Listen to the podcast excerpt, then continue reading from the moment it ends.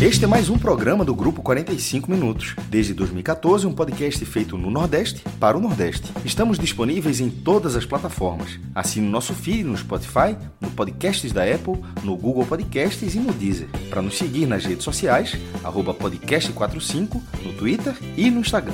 E se quiser debater os assuntos do programa com a gente no WhatsApp, é só entrar no grupo do Clube 45, apoia.se barra podcast45. Muito obrigado pela escolha e pela confiança.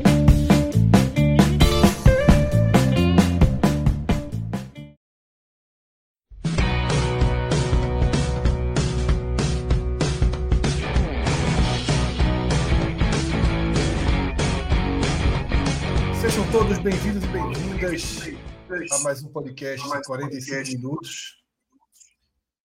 Noite desse domingo, com raio-x da Série A sendo nosso norte, nossa pauta principal.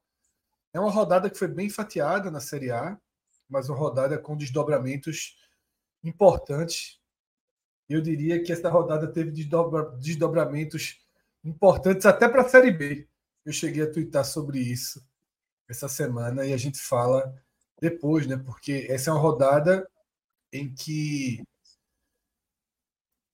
o cenário de um rebaixamento do Santos parece mais materializado, mais do que nunca, né? E o inédito rebaixamento do Santos, a gente também guarda isso para quando o programa começar efetivamente. Para quem está assistindo aqui no YouTube, já está vendo, eu sou Fred Figueroa, estou aqui com Tiago Minhoca, Cássio Zirpoli, Pedro Pereira. Como eu falei, noite de raio-x da Série A, tá? Inevitavelmente a gente também traz, e aí pode ser na, até já nessa abertura do programa, na parte pré-programa, um pouco do que foi essa primeira final da Copa do Brasil entre Flamengo e São Paulo.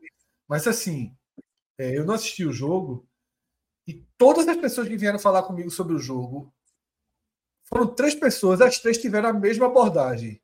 Assim, tu viu a renda do Maracanã? Porque, mais do que. Claro que, porra, existe um peso gigantesco na vitória de São Paulo, mas assim, saltou os olhos. Foram 28 milhões de reais. É isso? Minhoca, 26. Pedro, 26, 26 milhões. Quase 400 reais de ticket médio. Que renda histórica, né, para o futebol brasileiro. Velho, isso não sei se isso é positivo, não, velho. Eu, eu, eu, acho, eu acho que a galera pesou, veja só, pesou muito, a direção pesou muito a mão as pessoas, pelo fanatismo, por tudo, foram, era final de campeonato e tal, ou seja, se pagaram porque foi, mas ao mesmo tempo, tipo, todo mundo vai acompanhando vai acompanhando a campanha. É difícil mensurar quantas pessoas foram impedidas é, de assistir à decisão, dando lugar a um outro perfil de público nessa decisão por causa da precificação a, o aumento é normal, mas assim, mas é, faz parte, na em qualquer lugar. Mas isso foi, isso um valor que seria caro na Copa do Mundo. É, e, e, seria caro na Copa do Mundo nas fases avançadas. É, assim, eu, eu não. Vou, vou, só dar um exemplo do que eu estou querendo falar. O não pode precificar, o mercado é livre, o cara pode precificar da forma que quiser, mas, por exemplo, na, nos campeonatos nacionais, inclusive até, se, a, se a liga for para frente, até tomara que tenha isso na liga também, tá? Que é o seguinte: é, fora de casa, de você conseguir tabelar de alguma forma o ingresso para a torcida visitante. Tipo, se você quiser pagar 500 reais para sua torcida, aí tu resolve com a tua torcida. Mas você não pode dizer, ó, se é 500 para minha torcida, vai ser 500 para... É uma regra que é, é no futebol brasileiro assim, você cobra para o visitante o mesmo valor do setor da sua. Só que tem visitante que no estádio paga 30 e outro paga 150. E assim, é, e fica meio sem controle. E, e nas principais ligas do exterior, há esse controle.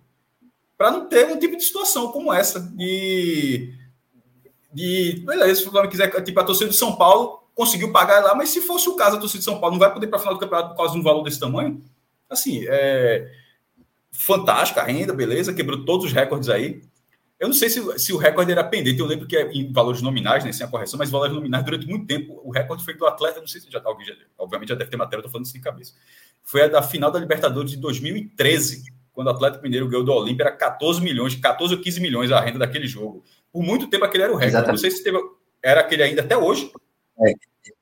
Ou seja, pô, então os caras quebraram de 14 para 20, quase dobraram em valores nominais, cerca de 14 para 26, 10 anos depois, tá? 14 milhões em 2023, deve estar tá valendo 20, vou até colocar aqui na calculadora da, da, do Banco Central, digo já já, mas para não quebrar o raciocínio, mas dizer assim que beleza, quebrou o recorde e tal, mas não necessariamente é um acerto. Porque eu, olho pelo público também, para o clube foi ótimo. Pô, o Flamengo faturou 26 milhões de reais, ótimo, beleza. Mas quantas pessoas que acompanharam toda a campanha e, e, que sabiam que haveria um aumento, mas que de repente, na hora que chegou o aumento, cara, não, infelizmente, essas pessoas foram limadas da, da final. Eu não sei se isso é a melhor. Se, se você impor um, um, valor que você afasta uma torcida que acompanhou toda a decisão, se isso é a melhor coisa a ser feita. A decisão, desculpa, a campanha. É, eu, eu, vejo que ultimamente a Copa do Brasil talvez vá ganhar esse peso, Fred, porque dois clubes né, da, da proporção de Flamengo e São Paulo, e poder, como foi ano passado, Corinthians e Flamengo também, poderia ser o Palmeiras, ou seja, as quatro principais torcidas do país, né? Elas acabam estabelecendo isso porque sabe que tem público para pagar, mesmo que boa parte não tenha condições. Um jogo como esse, um jogo no Maracanã, o próximo jogo, né, no outro domingo, no Morumbi, as duas diretorias acertaram essas coisas exorbitantes. Se fosse um outro contexto de outros clubes envolvidos, já acho que ia ficar difícil de ser batido essa situação. E tem um outro ponto também que aconteceu durante o jogo, não sei se você ficou sabendo, Fred, mas houve protesto da torcida. Houve protesto. Na hora que ali a, né, o, o pessoal do som publica né, a quantidade de pessoas presentes no estádio e o valor arrecadado né, com, a, com a bilheteria, houve vaias e houve protesto da torcida do Flamengo exatamente por conta do preço. Então, assim, o, o próprio torcedor que pagou para estar lá, ele sacrifício grande, né? Exatamente. Até porque o torcedor vaia porque é mostra que fez um sacrifício acima do seu orçamento para estar ali, né? Exatamente. E, e, e, e mesmo corrigindo, o valor quebra, tá? A Atlético Mineiro e Olímpia foi em julho de 2013, o valor exato daquele jogo foi 14 milhões 176 mil 146 reais. É, corrigindo com o índice do IPCA, na calculadora do Banco Central, isso está disponível na, na, internet. A correção desse valor dá vi, hoje dá 25 milhões 496.616. Ou seja, corrigindo aquele valor, o valor de hoje é realmente, sob qualquer aspecto, a maior renda do Brasil mas não necessariamente, ó, ó massa, foi quebrada a renda assim, desse, desse jeito, porque não é, um, não é uma quebra de, de recorde de forma orgânica, ela é, ela é, ela é impondo um. Como, até vocês dois usaram uma expressão muito boa é, é, desse, nesse, desse contexto, que é um sacrifício, ela, ela é quebrada a partir de um, de um sacrifício do torcedor. E, e na hora que der o sacrifício, para mim, faria, né, mim sai faria, do campo faria... do crescimento regular. Eu faria, você faria, quem está assistindo faria. Mas, porra, Mas faria achando ruim. E faria dividindo, se fosse possível fazer assim. Exatamente, dividindo, pegando. Né, é que sacrifício, lembra de 2009 que a gente falava? Na época da Libertadores 2009. Se o esporte. Carro, tudo, dizer... né? Não, eu falei, se, se, o esporte for bater em Dubai, que ia ser em Dubai o Mundial. Se eu vendo meu carro. Mas esse sacrifício. Essa, não, não, é um sacrifício? Não é quer dizer que, porra, que legal. É um sacrifício. O cara tá dizendo que tem um carro, vai vender o um carro para ir, porque. É perto do, Mazembe, do, do Mazembe e do é. Ó, não, foi em 99, foi, foi, foi Estudiantes, foi, foi, fez a final, ser campeão. Por um minuto não foi campeão do mundo, tomou um gol do Boca no último minuto e foi para prorrogação. Só para dar uma noção, a, a, cota do semifinalista da Copa do Brasil, 9 milhões. Ou seja, quase três vezes o valor de um semifinalista. Quem chegou nessa final é já quase garantiu. a cota do vice, Minhoca. É, que é 30, né? É, é, que, assim, é, um quase, é porque quase também para 10 milhões é muita é, ah, não, Mas nessa 20... escala é próximo, veja só. Nessa, a roda de grandeza, quando chega, nessa, quando chega nessa escala, dá para dizer que é perto. É, mas, mas é muita grana. É muita grana muita mesmo que são é. dois, dois clubes desse tamanho para colocar um preço desse e ainda conseguir realmente vender todos os ingressos. E é algo que a gente vem vendo em proporções menores, mas a gente vem vindo com uma recorrência grande, né? O torcedor do Bahia, por exemplo, reclamou do preço do ingresso lá em Curitiba, agora para torcedor visitante. A gente vê as finais da Libertadores e Sul-Americana é, em, é. países longe, né? Que o torcedor precisa, além de pagar, pre, pagar caro no ingresso, ainda precisa providenciar o deslocamento. Então, torcer vem ficando cada vez mais difícil, né?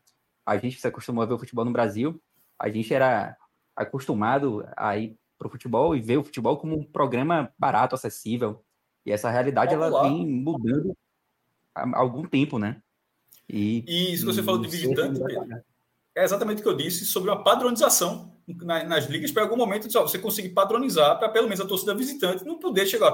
Meu irmão, se o cara vai jogar, o Bahia joga na Arena da Baixada, sei lá, é 200, no, no Couto Pereira é 150, é no, no Beira Rio 100, aí no outro 20. Aí no, não pode assim.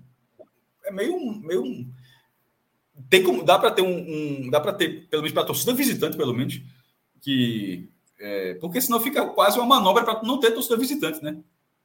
Assim, eu fico um pouco até disso. Mas, enfim, o, o mercado cresce, os, estádios, pô, é uma final enorme, o estádio de primeiro, estádio final de Copa do Mundo, cadeira, todo, o único jogo, grande, o grande jogo do dia, tudo. Pô, é óbvio que tem um preço diferenciado. Mas, assim, não, é. É, Faz, é como se tivesse assim: é, é o, era o iPhone 10 o jogo... e o, o próximo iPhone pularam para o 15, pô. Não teve o iPhone 11, 12, 13, 14, ó. É. Carregar 10, agora chegou o 15. É cinco é. vezes mais caro. Sim, acho que pesaram muito a mão. Não, ficou, ficou como se fosse assim, uma final de Champions League. Você está vendo os melhores jogadores europeus, os melhores jogadores do mundo. E eu acho que a galera, às vezes, tem que ter a noção, claro, o mercado brasileiro está cada vez melhorando. Acho que o os preços tendem a aumentar, a Liga Brasileira está se tornando mais atrativa, mas aí é o velho esticaram muito a corda. Não à toa, não à toa também não, mas assim, eu não duvido que daqui a alguns anos essa marca de da dezenas de milhões assim em finais vai ser batida facilmente assim acima de 15. Eu acho que Flamengo e São Paulo já eles anteciparam muito. Vai ser tal qual 2013 lá, né, que aconteceu esse o jogo. O ideal seria o poder aquisitivo da população está crescendo, o país está crescendo, sim, sim, as pessoas estão ganhando mais dinheiro, o salário mínimo está maior, a média salarial está maior, é, a educação está melhor. Assim, todos os índices estão crescendo e nisso os valores vão acompanhando. Hoje, esse, hoje isso não aconteceu. Porque hoje tinha muita gente que, que se sacrificou para estar tá ali. Assim, então, o, o, a, o, esse que Minhoca falou é corretíssimo. Esse, esse pode demorar 10 anos, como demorou do Atlético Mineiro. Mas ah, eventualmente talvez essa marca seja quebrada. E de repente, daqui a 10 anos, está já com 10 anos de Liga Nacional, a Liga Brasileira está lá no top, assim, meu irmão, tudo dando certo, só estádio, irmão. Aí tem uma final do Campeonato Nacional desse jeito. Pode ter um jogo desse tamanho, pode quebrar o recorde normal. Mas seria ali, ó, tum, tum, tum, tum, tum, até chegar aqui. É isso. É, e sobre o futebol, Fred? Vai, tu vai, vai deixar a Minhoca falar um segundo da final? Não, vou deixar, mas o jogo de volta. o cara, quer, o cara quer falar do jogo, pô. O cara tá, o cara tá na felicidade porque tu, tu tava aqui no bastidor, pô. Deixa o cara falar do jogo. Um minuto, Minhoca, eu quero ouvir. Um segundo antes, cara. O jogo de volta, tendência de preço. Não, é dessa proporção. Não, os, dois, o, o, os dois. Basicamente acordado entre os dois clubes, é. Vai ser algo desse tipo. Minhoca. Subi muito. Vou ligar o cronômetro aqui, tá? Não, um minuto não, deixa eu falar um pouquinho. Não, não, eu quero ouvir. Não, ligar o cronômetro. Quanto tempo, cronômetro, quanto tempo Minhoca terá direito de falar sobre a final da Copa do Brasil dentro de campo? Não, Dois eu minutos. acho deixa ele falar. Não, não, deixa ele falar e você marca o tempo. Quando terminar, só durou esse tempo. Deixa ele falar, livre, livre. Minhoca. 3, 2, 1, valendo. Cara, não tem muito o que falar, não, porque eu acho que a, Pronto, foi. Vamos bem... pra pauta, então. Assim, cara é foda. Três segundos. Não, mas assim, aí, Três ah, segundos. Muito bom, muito bom. Não, mas vamos lá. É, foi uma partida. Dato, muito... vou devolver seu tempo, viu? Peraí, vou devolver seu tempo. Rapidinho. Vou devolver seu tempo. É... Tempo foi... restaurado, tá? Tempo ah, restaurado. Um, três, dois, um. Cara, foi uma partida bem fraca. São duas equipes que estão mal nesse momento, né? São Paulo está com problemas seríssimos internos. São Paulo também não está jogando bem, né? Eu, eu entendo que muitas vezes tem muita gente colocando o São Paulo como esse favorito, mas o São Paulo está dois meses sem ganhar na Série A. Daqui a pouco a gente vai até pode até colocar no nosso dashboard há dois meses que o São Paulo não vence na Série A. E a sensação é que parece que as coisas estão bem no São Paulo, que eu acho um grande erro. É, fez um bom primeiro tempo, faltou muita objetividade, mas na primeira jogada objetiva saiu o gol do Caleri. E no segundo tempo, o São Paulo recuou de maneira inexplicável, tudo bem, acontece, mas abdicou o jogo demais, sabe? E você abdicar um jogo contra um Flamengo, eu acho que é jogar muito no risco. O, jogo, o Flamengo jogou pavoroso. Pedro, Cebolinha, que entrou no segundo tempo, errou tudo e tal. Mas dito isso, eu acho que o São Paulo tem um leve favoritismo, porque eu ainda tenho dúvidas e traumas também do passado por conta da maneira, às vezes, da maneira de jogar do São Paulo, sabe? Eu acho que são duas equipes que estão hoje no futebol brasileiro com futebol bem abaixo do que esse, do que, esse, do, do, que, do, do que já foi visto das duas equipes, mas ao mesmo tempo também do que essas equipes são capazes de produzir. Então, dito isso, eu acho que está um cenário aberto, mas um, favori, um favoritismo para o São Paulo, porque o São Paulo joga bem em casa, mas para quem acompanhou o São Paulo Esporte, que também achava que estava tudo já decidido, né? O São Paulo quase deixou escapar a classificação naquele duelo. Mas não esqueceremos, caso confirmando, quase seja confirmado o título, o quanto o Juba foi importante para essa taça se assim confirmar. Meu velho, assim. Aí. Isso é assim. Não, eu serei eternamente grato a Juba. Pô. Serei não, muito... tá, você veja, se o São Paulo for campeão, significa que, um significa que Juba fomentou dois, dois títulos esse ano: o do Ceará e o de São Paulo. Calma, vamos, vamos deixar para o próximo domingo. Não, não, sim, não, mas eu falei é, sim. Sei, não, eu, disse, eu, eu, disse sim. É, se o São sei, Paulo eventualmente for campeão, seria assim: em dois momentos, Juba. É, eu, eu quero. Eu, como é que vai ser a história? A história passou pelos pés de Juba. É a história passou pelos Exatamente. pés de Juba. Curiosamente, o primeiro título da Copa do Brasil pode vir exatamente após a primeira vitória do esporte no Morumbi, né? Seria. Pelo, pelo, menos, pelo menos. Se for nesse roteiro, eu vou achar veja, maravilhoso. Então, mas veja só, aquilo ali já passou e tal. A, a, a do Ceará ofendeu muito mais do que aquilo ali. Aquilo só, só, só chateou porque foi no mesmo mês. Mas aqui, pelo menos, quando for jogar São Paulo, nunca mais mesmo. A tal da pauta. Nunca ganhou, não sei quantos jogos não é mesmo. Agora assim, ganhou ano passado, pronto. Já começa logo assim. ganhou ano passado, pronto. Tentar ganhar de novo. Pronto. Mas o, o resto. Mas foi, veja só, foi uma boa final, viu? E a, e a gente ganhou no Beto, que é o mais importante. É verdade, exatamente, cara. exatamente, exatamente. Vocês foram Aliás, segura o Beto. O Beto foi muito bem essa semana. Foi é. muito bem. Muito. Foi muito bem. Erramos no Vasco, mas o Vasco também passou por cima do Fluminense. É. Estávamos acertando até a reta final, né? É, porra, foi 1x1, 2x2, o jogo chegou a ficar empate. É isso, tá? Então a gente, a gente passa pela, pela final da Copa do Brasil, tá? Eu não vou nem chamar uma vinheta de abertura, porque eu acho que é importante que esse tema, esse debate fique, né, para quem vai ouvir na versão podcast. Então a gente já segue, né, com o programa dentro da sua da sua normalidade. Fala, Cássio. É, já que ficou dentro, dentro do programa, e a gente está falando dessas lembranças, Copa do Brasil, dessa questão do esporte, quando o esporte foi para a Libertadores, o esporte botou, em 2009, 100 reais de ingresso. E a média de público do esporte, dos grandes jogos, que na Copa do Brasil tinha sido de 34 mil pessoas, que era a capacidade da ilha naquela Copa do Brasil, do Palmeiras para frente, todos os jogos tiveram 34 mil pessoas, 34 contra o Palmeiras, 34 contra o Inter, contra o Vasco, contra o Corinthians. É, os outros é que tiveram 15 mil, alguma coisa assim, contra 20, Brasiliense e Imperatriz. Mas os três jogos da primeira fase da Libertadores, a média foi de 20 mil pessoas. Porque, na, porque contra o Corinthians, que já foi o ingresso mais caro de Pernambuco, se não me engano, foi 50 reais, o esporte dobrou. Tipo, virou 100 reais. E eu lembro, na época, eu disse, ó, eu lembro falando direto, não sei se vai, não, vai lotar, porque não sei o que, disse, pô, mas as pessoas não têm esse dinheiro. 100 reais em 2009, e não lotou. Aí o esporte baixou o valor um pouco, e foram 28 mil contra o Palmeiras nas oitavas. Mas eu nunca esqueci que o esporte jogou a Libertadores sem lotação, sem a lotação máxima da ilha, porque o ingresso foi aqui. Então, de vez em quando, essa precificação, as pessoas não acompanham.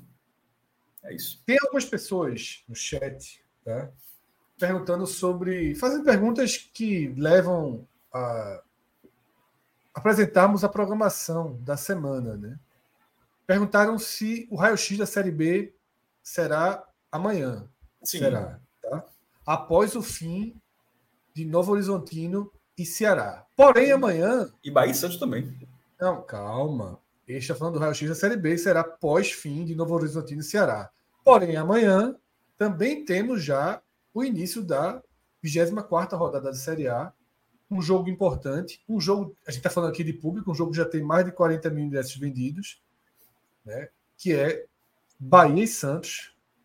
O que faz até com que parte significativa desse raio-x da Série A de hoje tenha uma duração bem curta, né, porque o jogo, a gente vai falar muito dessa zona de rebaixamento e áreas próximas, e o jogo de amanhã ele é quase que um, um, um, um divisor de águas, né? E a gente fala disso daqui a pouquinho, Pedro. Talvez seja até o, o foco de abertura, né?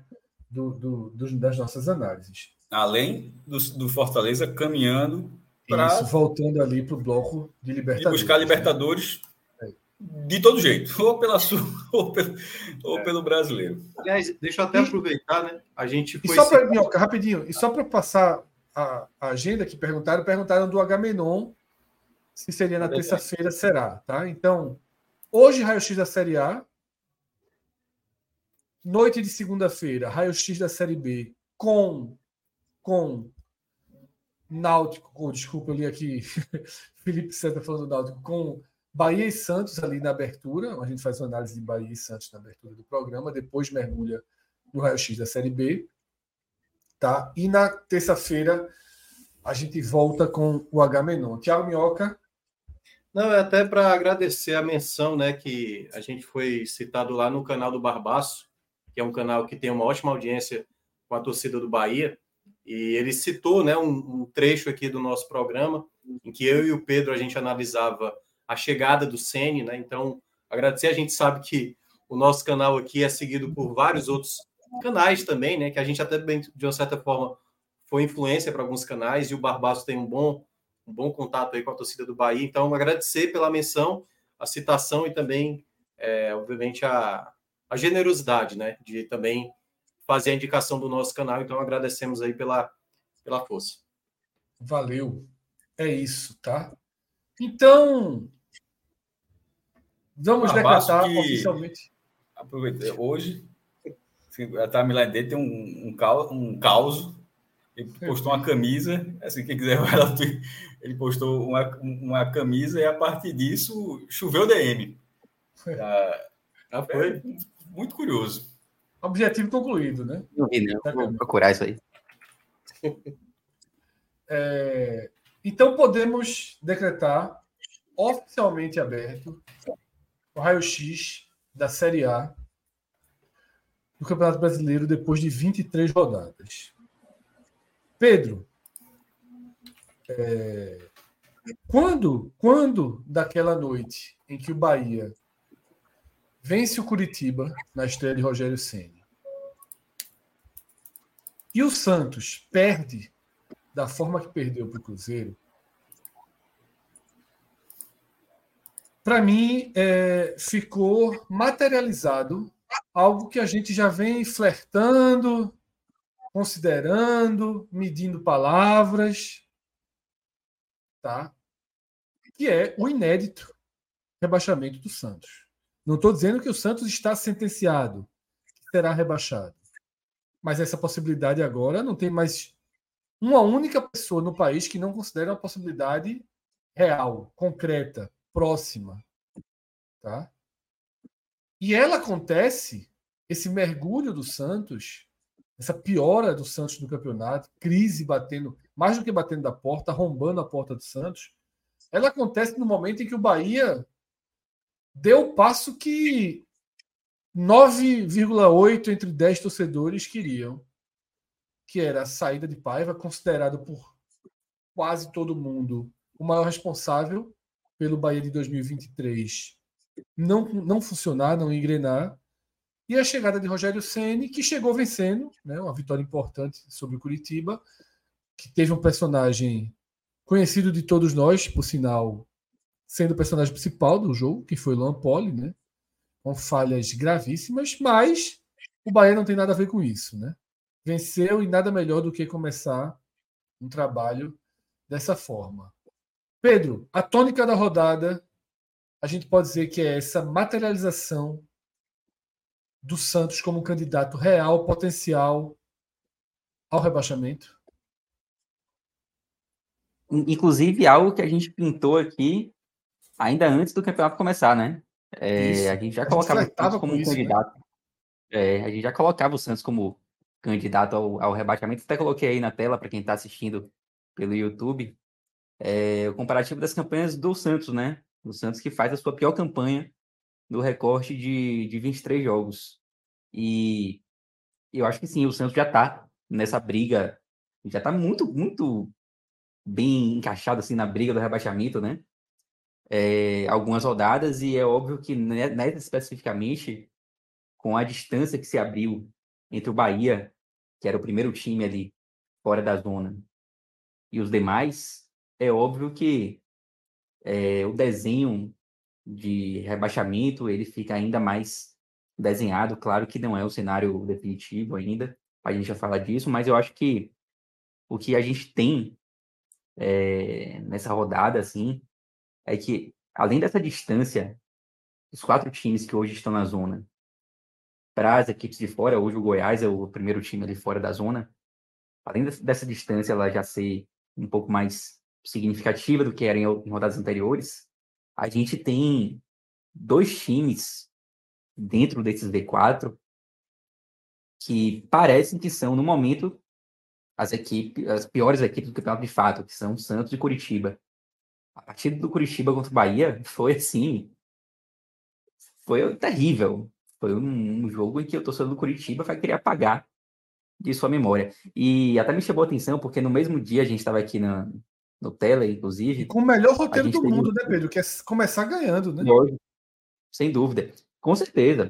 Pensando em, estreia de, de Rogério Sem início de trabalho, também foi espetacular. Porque dá uma tranquilidade maior. Não, eu tô mas falando do torcedor assim, do Curitiba. Tipo, foi um jogo desastroso, mas o Curitiba basicamente saiu com a zero, né? Conseguiu ah, sim, ainda. Sim, sim. É... Uhum. Verdade. Ainda teve a chance, né? Teve uma possibilidade de começar o jogo na frente do placar.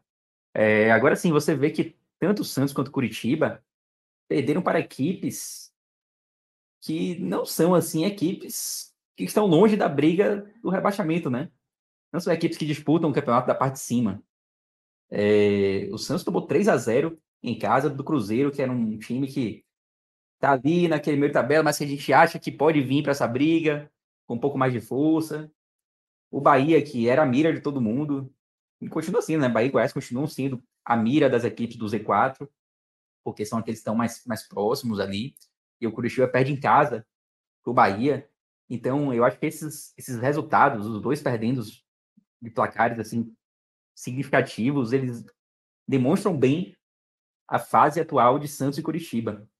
É, dos quatro times da zona de rebaixamento, para mim, esses são, no momento, correm maior risco mais até do que América e Vasco. É, a tabela do Curitiba já mostra isso, né? O Curitiba é lanterna. O Santos ainda está na posição melhor, mas lembrando que Vasco e América tem um jogo a menos. Só que Vasco e América, eles dão sinais de que estão melhorando, né? Estão numa curva ascendente. O Vasco fez 11 pontos, aí, se eu não me engano, dos últimos 18 disputados. Hum, tenho quase certeza que é isso. O América, embora tenha empatado com o Cuiabá, e o Cuiabá que vinha na sequência de derrotas é, já longa, né? É, mas o América havia vencido as duas partidas anteriores. Então, são times que dão sinais de que podem ainda brigar, podem ainda sonhar com a permanência. Santos e Curitiba não. Santos e Curitiba parecem que estão cada vez mais se enterrando né, nessa zona. E eu acho que isso aqui liga ainda mais o alerta né, para o Santos. O Santos é uma daquelas equipes que nunca caiu. Então, é óbvio que um rebaixamento do Santos ele, ele chamaria muita atenção por conta desse histórico, né? Santos. Então, uma equipe que sempre Flamengo, esteve na primeira divisão. São Paulo e Cuiabá, só deixando claro aqui. Sempre importante. É, e o Cuiabá, o Cuiabá que tá ali longe da briga, né? Mas que eu já falei que outro dia eu não, eu não tiro ele completamente, não. Ainda pode voltar ali. Eu sempre deu uma secadinha no Cuiabá. Tá esperando, tá esperando na parada de ouro, tá esperando passar. Ah, ali, tá ali. É, mas de fato, de fato, o Santos está tá muito nessa briga e correndo um risco seríssimo de, de rebaixamento.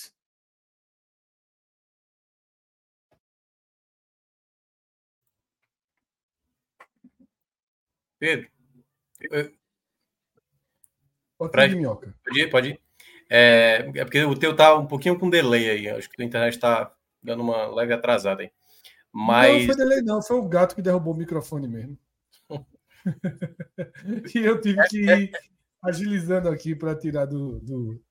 É, na verdade, o que, o que eu ia falar era só para, na minha avaliação, assim, o, o Santos tem uma, um risco muito alto de queda, muito mais pelo que virá nos próximos dois jogos E aí eu queria que o Pedro colocasse o, os blocos do Santos, porque tirando o primeiro bloco, é um desempenho de uma lanterna que o, que o Santos está tendo no campeonato. Assim, é, primeiro bloco ele fez 10 pontos, mas quando você começa a observar esses últimos jogos e você conta ali o bloco 2, o bloco 3 e o bloco 4, que ainda não terminou, está faltando um jogo para o Santos, é, o Santos ele acaba tendo nesse desempenho aí, nesse recorte de 17 jogos, apenas duas vitórias, e é bom lembrar, lembrar que essas duas vitórias foi nos minutos finais. Um dessa, uma dessas vitórias, que foi sobre o Goiás, muito contestada, com a arbitragem até favorecendo o Santos nesse duelo, e o jogo do Grêmio ali também foi no apagar das luzes que saiu a vitória do Santos. É um time que vem com muita dificuldade no setor ofensivo, apesar de eu achar que tem um ataque até bom. Marcos Leonardo, Medoça, que é um jogador interessante e tal, né? O Soteu. Assim, eu acho que alguns clubes do Brasil gostariam de ter esse ataque. Mas o que acontece com o Santos é que parece que não tem nenhum tipo de reação. E por que, que eu estou dizendo que os próximos dois jogos é determinante para o Santos? O Santos precisa vencer os próximos dois jogos, na ótica do Santos, obviamente, né? Ele precisa vencer o Bahia e precisa vencer o Vasco. Porque, Pedro, eu acho que tá vazando aí o teu áudio. É.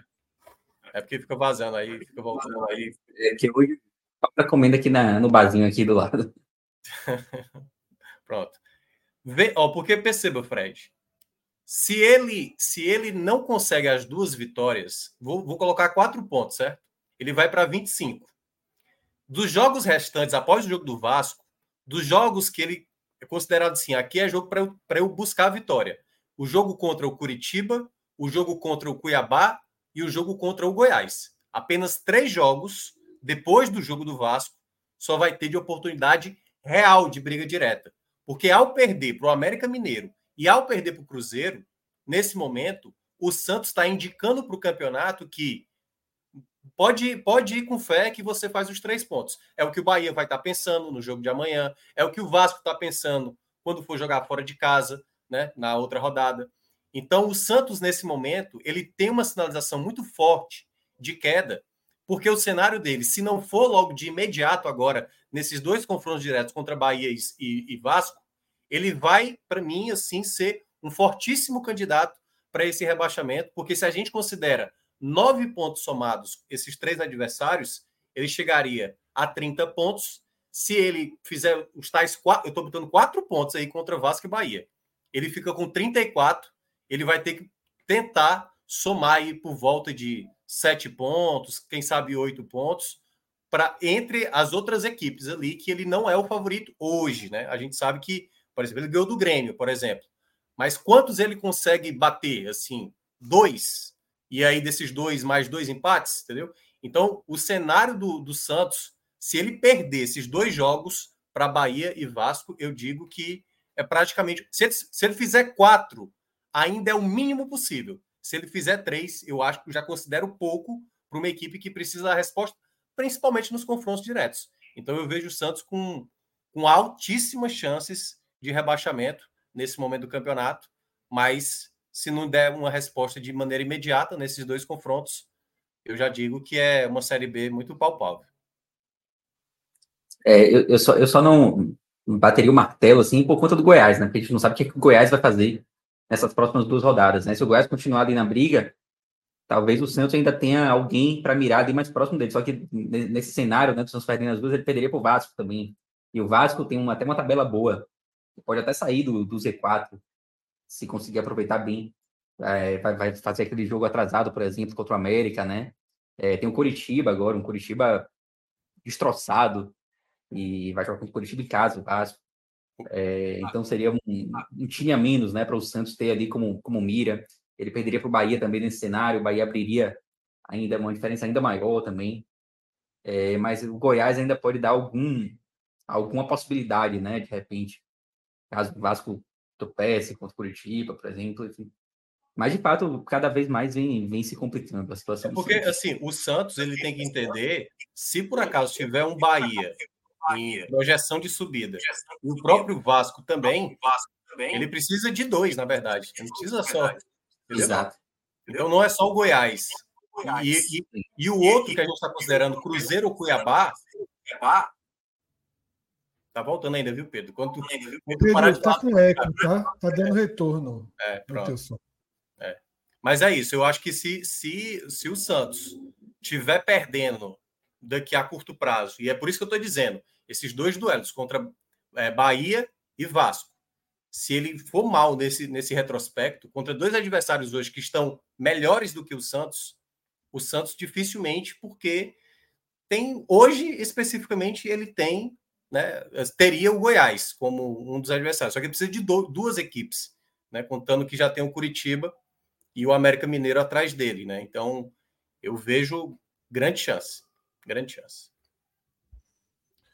É, como eu falei, né, minutos atrás, antes da gente mergulhar, esse programa ele tem uma, uma né, um raio-x urgente, tá? Que quem não der o play até a noite de, de, de segunda-feira, deixe para ouvir é. outro programa. Se você está ouvindo até aqui, já passou da noite de segunda-feira, largue esse programa pelo meio. Então, se você está interessado só no foco da disputa do Fortaleza, porque a disputa dentro da zona de rebaixamento ela passa diretamente e muito diretamente por Bahia e Santos. Né? É um jogo determinante. Né? Como já foi falado por Minhoca, né? uma derrota do Santos é um agrava a situação de forma Fred. total e dá ao Bahia, um segundo caso, e dá ao Bahia o lastro da chegada de Rogério Senna, a virada de chave, né? Porque você pega o resultado lá do Couto Pereira, somaria com outra vitória e daria o cenário perfeito até para já começar o Bahia a olhar para outras coisas no campeonato. Fala, Cássio. Não, é, do que você falou é, é, a leitura correta em relação, acho que todo mundo está consciente disso, em relação ao Santos. Mas pelo que vem sendo o Santos, até porque é uma pauta, será que o Santos vai realmente caminhar para, para, possível primeiro rebaixamento? Cleiton Silvestre, eu já falei algumas vezes aqui, um cara que gosta ouvinte nosso também, mas é um torcedor do Santos lá de São, de, mora em São Paulo, adora pesquisa, torcida e tal. E ele está muito resignado, assim, muita torcedores do Santos resignados, porque é muita troca de comando, é muito problema político, é, venda de jogadores, assim, a, tentando ver com as pessoas que, que, enxergam mais de perto, não é só uma má campanha, não, é uma calamidade, que inclusive já vem desde o Paulista, que quase foi rebaixado do campeonato estadual, assim, é, é, um, é um período extenso que o Santos está em uma fase. Mas o, o, meu ponto sobre esse jogo é que ele pode ser determinante na, na disputa Bahia e Santos. Mas há uma tendência razoável de permanecer cinco pontos sobre o Vasco. Porque o. o, o, Eu ia até trazer essa pauta depois. É, mas é porque acho que isso até porque o jogo de amanhã é, é, ele, não, é, não é o Bahia sobre a zona de rebaixamento, é o Bahia sobre o Santos. Porque nesse momento a, a curva, a curva de, de, de, futebol, de desempenho, de crescimento, performance e resultado de Santos e Vasco, elas estão bem diferentes. O Vasco se reforçou, primeiro que tem muito dinheiro, né? Está com a, a uma, uma, parceira da SAF, que é a mesma que está comprando o Everton, vários outros, já tem comprado outros times, está comprando o Everton da Premier League e tal. E investiu, investiu, investiu bastante. Não tinha investido tão bem no começo do campeonato, mas agora trouxe alguns reforços que já começaram lá, como o centroavante, por exemplo, o e que já começaram a dar resultado. É, então, ainda que o Vasco esteja nessa diferença, vai pegar, pega o Coritiba, né? Em casa, com a volta de São Januário, com a volta do público de São Januário, ou seja, o Vasco vai voltar a ter o seu mando de campo, que embora não tenha, não tenha sido um, o diferencial do Vasco, né? inclusive a última vitória do Bahia como visitante tinha sido justamente em São Januário. É, e o Vasco perdido outras partidas lá também. Mas é um time que, caso o Bahia faça sua parte sobre o Santos, o, o, o Santos passa a não ficar no retrovisor do Bahia. Mas há uma tendência que o cenário atual se per, permaneça por algum tempo ainda, porque o Vasco está, e o Vasco não está dando sinais. Primeiro, a, a, partir a vitória do Vasco sobre o Fluminense, acho que o torcedor do Bahia acompanhou, se não acompanhou, ter, se, se, poderia ter acompanhado, era bom que tivesse acompanhado, porque vai ser um, um possível concorrente, assim como o Goiás também, mas o Goiás já vem num, o Goiás já vem num movimento sólido, né? não perdia muitas rodadas e foi perder do Palmeiras em São Paulo, uma bola no último minuto. Então, assim, é um time mais que já está mais organizado, um time que já vinha pontuando. Quanto ao Vasco, não, ele está nessa crescente e fez apesar dos erros do Fluminense, mas fez um, um, uma boa partida, um clássico bom é, e, ven, e, venceu bem. Então, esse tende a ser o verdadeiro concorrente, caso o Bahia faça sua parte dentro do Santos. Não fazendo, é óbvio que o Santos permanece no retrovisor e o Vasco vai ficar com a, vai ficar o escudo todinho no retrovisor, vai ser só aquele carro lá atrás, vai ficar você vai ficar visualizando tudo. Mas é isso, eu acho que é. É não existe conta de luz na Série A. E eu não sou maluco de dizer que o Santos é uma conta de luz. Jamais o Santos, o futebol clube, será uma conta de luz para ninguém. O maior clube do, do Brasil, que bota 16 anos, o cara está fazendo gol no, no jogo seguinte. Mas esse Santos atual, e pelo, pelo contexto que o Bahia terá, enxergando o Vasco como, neste momento, um concorrente muito mais complicado, a vitória é essencial, não, não para a zona de rebaixamento, mas para o concorrente, a zona de rebaixamento de uma forma geral, mas para o concorrente real a médio prazo, que não será o Santos, na minha opinião, será o Vasco. É, Cássio trouxe justamente o assunto que eu ia fazer a transição. O Bahia está a um passo de dar esse distanciamento do Santos, de ter sua, sua, seu próprio desempenho, seu próprio ritmo de pontuação, sua confiança restabelecida, isso independe de quem vem. Mas, nos prognósticos mais razoáveis, há uma inversão de papéis naquela briga que a gente enxergava Bahia, Santos e Goiás ali. O Vasco já deu prova suficiente de que vem para essa briga, né? Vem forte, até eu diria, porque tem um jogo a menos, que é bom lembrar, então o Vasco, que hoje está quatro pontos atrás do Bahia, pode, na verdade, estar um ponto, né? Então é a mesma coisa do Goiás. O desenho hoje é esse, né, Pedro? Na contramão do Santos, o Vasco vai entrando né, numa, numa, numa disputa mais direta para tentar evitar mais um rebaixamento. É, o Vasco, na verdade, está a cinco pontos do Bahia, né? Ele ganhando o América, ele ficaria a três. Agora, o que, o que me chama a atenção no Vasco, além dos últimos jogos, né, que ele de fato trouxe, é, mostrou que né, está passando por um, um aumento, uma curva ascendente. Ele tem uma tabela agora, tem os, os três próximos jogos do Vasco, eles são jogos que podem tirar o time do Z4. Porque ele vai enfrentar o, o Curitiba em São Januário, ou não sei onde é que vai ser esse jogo, mas como mandante, né? É, vai enfrentar o América Mineiro naquele jogo atrasado logo em seguida.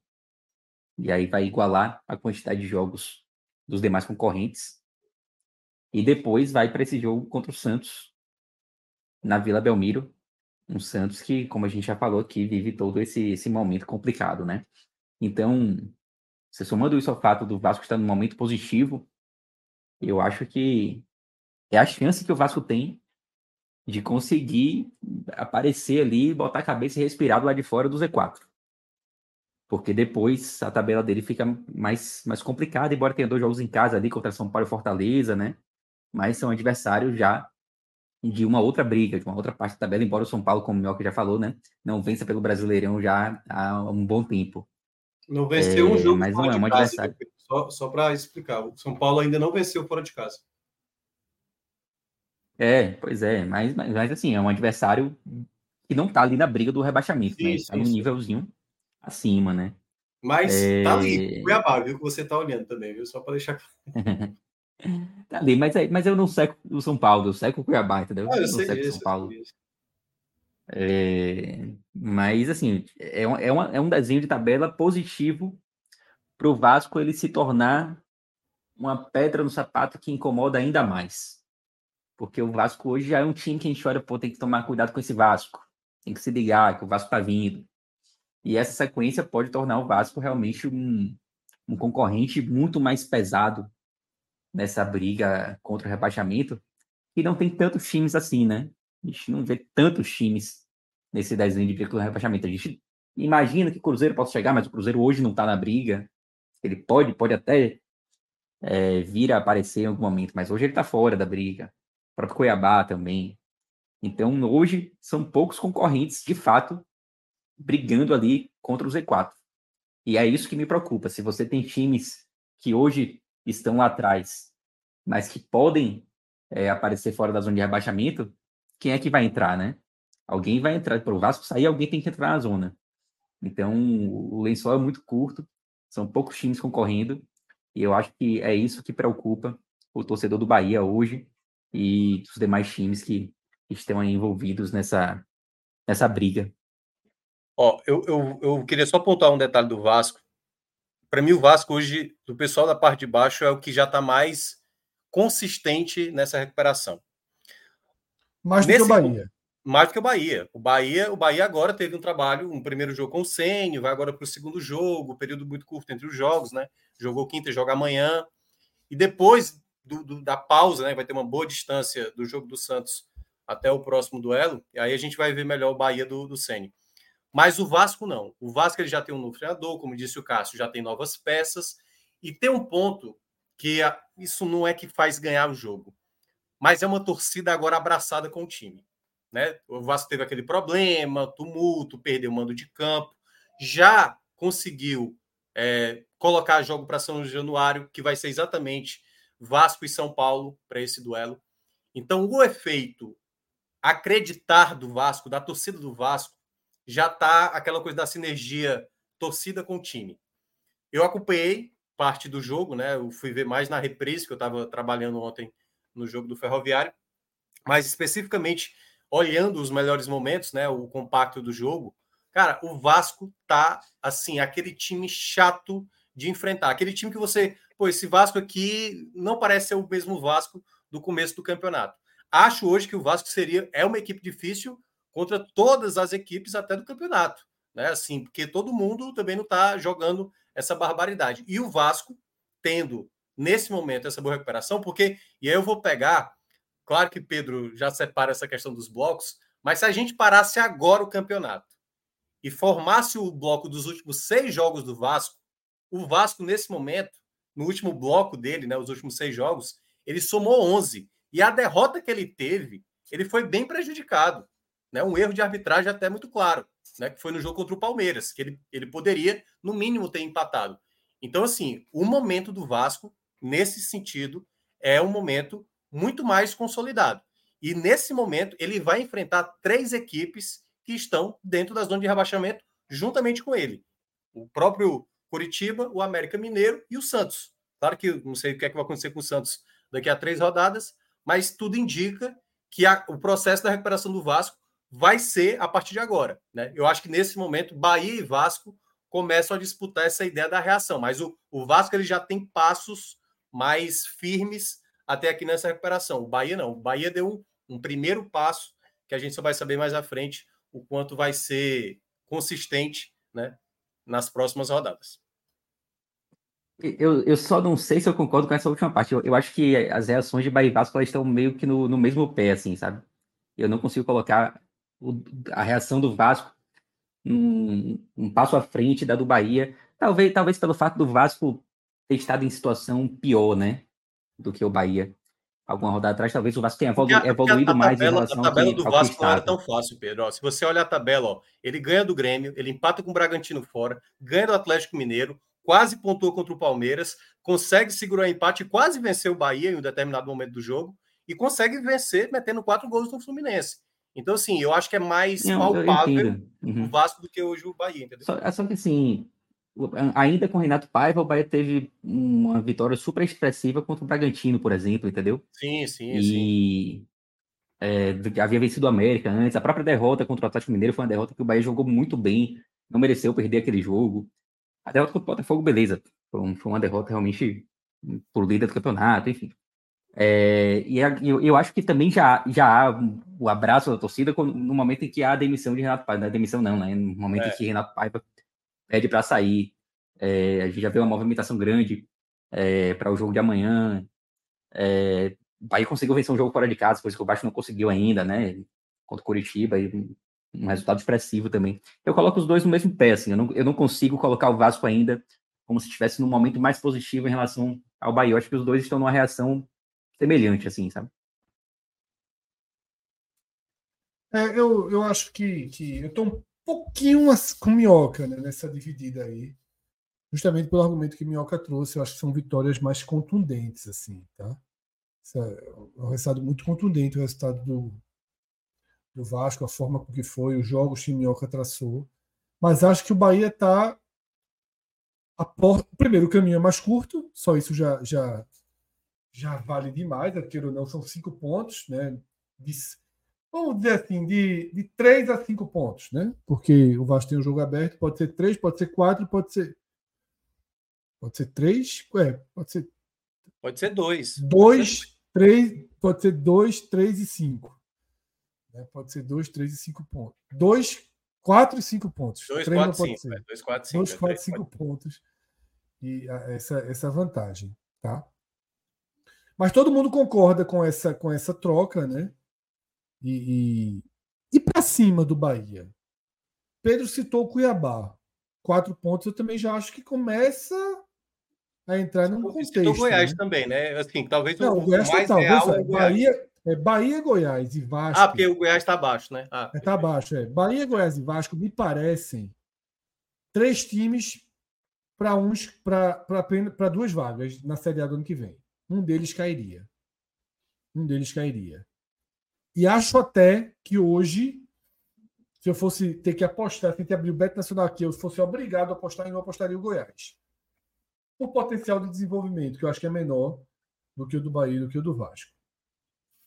Para baixo, eu não, não consigo realmente que América- imaginar que a América Mineiro ou Curitiba tenham alguma curva de retomar o campeonato. Se o Goiás tivesse irregular, eu concordaria com o Fred, mas eu acho que ele está muito regularidade sólido. é e, ele, é. e, e- e veja só, ela foi longa. O Goiás teve vários joguinhos complicados e ele, Sim. tá, ele sempre soma seus pontos, vai somando seus pontos e tal. Soma, soma, O soma. Vasco está numa arrancada, mas o Vasco ainda não tem, o Vasco ainda não estabeleceu uma sequência. Ele está potenci... ele tá se, ele tá se é, credenciando a fazer isso, a tentar fazer isso. Algo que ninguém imaginava que fosse possível nessa competição. Tava, o Vasco parecia ser um clube muito mais rebaixado que o Santos, em- na maior parte do Campeonato Brasileiro, por exemplo. Enquanto o Goiás, ele faz um campeonato correto. Agora, se ele continuar fazendo um campeonato correto e o Vasco simplesmente Vasco passar a ter uma né? reação tipo Fortaleza do ano passado, o campeonato correto do Goiás não irá adiantar. Essa é, essa é a questão. Mas eu ainda não sei. Por exemplo, eu acho mais seguro dizer que o Goiás continuará fazendo um campeonato correto do que garantir que, o- que o Vasco irá conseguir fazer a reação que ele precisa fazer. O ponto é que nem ele não havia sinais que o Vasco fosse fazer isso. E hoje eu já acho que existem sinais para o Vasco fazer isso. Mas numa balança entre é mais fácil acontecer isso ou o Goiás manter uma campanha sólida, correta, da forma como ele vem fazendo, neste momento eu diria que é mais que eu, eu iria pelo Goiás. Certo. E o Santos é aquilo, depende muito de segunda-feira. Se o Santos volta de Salvador com um empate, um empate, já é uma perspectiva diferente da que a gente tem hoje. Um empate seria muito bom para o Santos, porque não deixa o Bahia fugir e você ganha aí uma, uma- uma- uma- um tempo para tentar arrumar a casa. né? Um tempo para tentar arrumar a casa. Claro que não é o resultado ideal, o Santos precisa da vitória, mas um empatezinho deixa tudo, deixa as, deixa as coisas no contexto em que estão, né, que é o limite, digamos assim. Tá? É, Pedro colocou aí essa- é, o desempenho do Goiás, né, Pedro? Quer fazer uma leitura dele? É, coloquei os, os blocos aqui de seis jogos do, do Goiás. O Goiás tem um bloco de seis pontos agora, né? E vai enfrentar o Flamengo na próxima rodada. Que o Flamengo num momento meio, meio complicado, né? Mas não deixa de ser um jogo difícil. O bloco 5 do Goiás, é um bloco 5 que eu acho interessante, porque ele tem três jogos acessíveis em casa, Bahia, e ao mesmo tempo que acessível é um jogo de seis pontos, né? E o Goiás tem a vantagem de jogar ao lado de sua torcida. O São Paulo, que, como o Mioca falou, tem dificuldade fora de casa e que também não vive um bom momento no Campeonato Brasile- Brasileiro. É, Tabela diferentemente da boa, Copa do Brasil, né? É. muito boa. Na verdade, é uma É, tabela boa até o final do campeonato, Pedro. Eu estava olhando aqui até o, até o último jogo em casa, que é o América Mineiro. Uhum. Tabelinha boa do Goiás mesmo. É, É, ele ainda tem o Cuiabá fora, né? O Cuiabá que também não vive um bom momento e que teve tem o dificuldades Santos também com em o casa, mandante. tem o Esse Curitiba Fluminense fora. lá na 29 rodada, eu não sei se a Libertadores já pode, pode estar ali pelo meio, o Minhoca sempre sabe. É. Qual é o, qual é o 29 jogo? rodada Curioso pode que- ser, viu? Fluminense. E curioso que os- 29, Possivelmente, acho que é final de liberta aí, viu? É, pelo meio da confusão. É, o curioso é que os nove últimos jogos do Goiás, é, nenhum deles teve uma equipe marcando mais do que dois gols, né? Ou o Goiás marcou um só, ou o adversário marcou um só, ou foi empate 1 a 1 ou 0 a 0 Teve nada diferente disso. Poucos gols, tanto a favor do Goiás como como contra, né? O time tá tomando poucos gols, tá fazendo poucos também, mas venceu três jogos por 1x0, né? Se a, gente, se a gente não soubesse nada, só, só rapidinho, Pedro, se a gente não soubesse nada do Goiás e fosse dar um palpite, quem tá no Goiás hoje, ia ter Jair Ventura, Guto Ferreira, entendeu? Assim, a galera tá falando algo desse tipo assim, sabe? O foda é que Jair Ventura está do rival do Goiás e está fazendo o que a gente esperaria que ele fosse, pudesse fazer no Goiás. E o Guto estava no começo do ano no Goiás, né? É bom lembrar. Isso. DNA tá Falei outro dia aqui, né? Para mim, para mim o goiano mais próximo da primeira divisão 2024 é o Atlético Goianiense. Porra, ah, já não sei. É... Já, já mudou muito. Essa última rodada agora pesou. É. é. Contra, no é. caso, essa visão. É, contra o Atlético Goianiense. Verdade, verdade. Era a é, rodada, é, era a rodada do, do, todo mundo ser favorito, né? É. Quem não ganhou, quase todo mundo ganhou, mas quem não ganhou fica na conta cara. Isso eu tô falando é, Só uma coisa que. Uma coisa que Fred falou assim, e que eu discordo, é sobre o América. Eu não consigo tirar o América da briga ainda. Porque o América está três pontos abaixo do Vasco, com aquele jogo a menos, que é, mano, digamos, do América, lá, né? né? É. O América, nos últimos três, nos últimos três jogos, fez sete pontos. É no próximo Ganhou sábado. Dois em casa não engano, e empatou com o Cuiabá. É, no próximo sábado. É, né? Ou é, é segunda-feira. Então, se o América outra... vence. É. E se o América vence no Independência, ele encosta no Vasco ali com 20 pontos. E, e eu, eu não acho que o América esteja numa, numa curva descendente, tá? Talvez ele não, não esteja demonstrando a mesma reação do Vasco, mas ele já ganhou dois jogos aí recentemente no Campeonato Brasileiro, ele dá sinais de que tá vivo. E com, com as peças interessantes e tal. Que, eu não acho que o América tá morto, não. Mas, mas, deixa eu fazer uma ponderação. E aí eu queria até que também você colocasse o, o que é que virá aí para o América Mineiro pela frente. O América precisaria de um pai vazio ainda no Bahia para é porque, ter assim, mais chance. Cara, é sério se todos nós aqui analisasse os clubes mineiros e aí tipo, fosse entrar aqui no América, a gente ia dizer: esse time não segura jogo nem a pau. É, nem a pau. O América toma gol. Cara, ele abre 2 a 0 no Cuiabá. 2 a 0 no Cuiabá. E toma o 2 a 2 rapidamente. Ainda no primeiro tempo.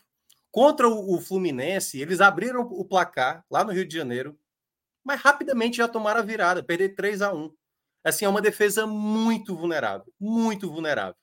Eu acho que quando uma equipe, a gente até falou aqui do, do caso do Vasco, né? Ou até mesmo do Goiás, que toma poucos gols. Quando você tem uma defesa que não segura resultado, eu acho até que o ataque do América, ok, certo? E vai agora, ó, depois de dois jogos em casa, né? Que vai ter contra Bragantino e, e, e Vasco, vai para um blocozinho que vai ter quatro jogos fora. Entendeu? Assim, eu, a defesa do América é o que me, me dá um pouco mais de, de palpite real desse, desse rebaixamento. Porque não melhora, não melhora a defesa do América. Tá desde o começo, são 47 gols tomados. Assim, uma das piores defesas da história dos pontos corridos até essa rodada. Assim, é muito gol tomado mesmo. Assim, já era assim no final do primeiro turno e a equipe não para de tomar gol. Pode estar tá no, no pode abrir 3 a 0, é capaz de tomar 3 a 3. Então, assim, é um, é um América Mineiro que se eu sou torcedor do América, também não tem tantos assim, eu assim, cara, esse time não tem como. O time não segura resultado. O time não sabe sair de campo sem ser vazado. Mais de dois gols por jogo, né? É. É muito gol. Pô. Vou até olhar se teve algum time que se safou tomando tanto gol. 47 em 22 não, jogos. Né? Campanha semelhante. A gente, fez uma... a gente já chegou a fazer isso em algum momento. A gente fez na 19 rodada, acho que foi no final do primeiro turno. Foi. Foi um problema Pela América, esse detalhe que tem 22, né? É capaz de ter o América de Natal. O América de Natal também nessa época de 2007 já tava tomando goleada de todo mundo. Mas ele quer ver se alguém salvou, salvou nada.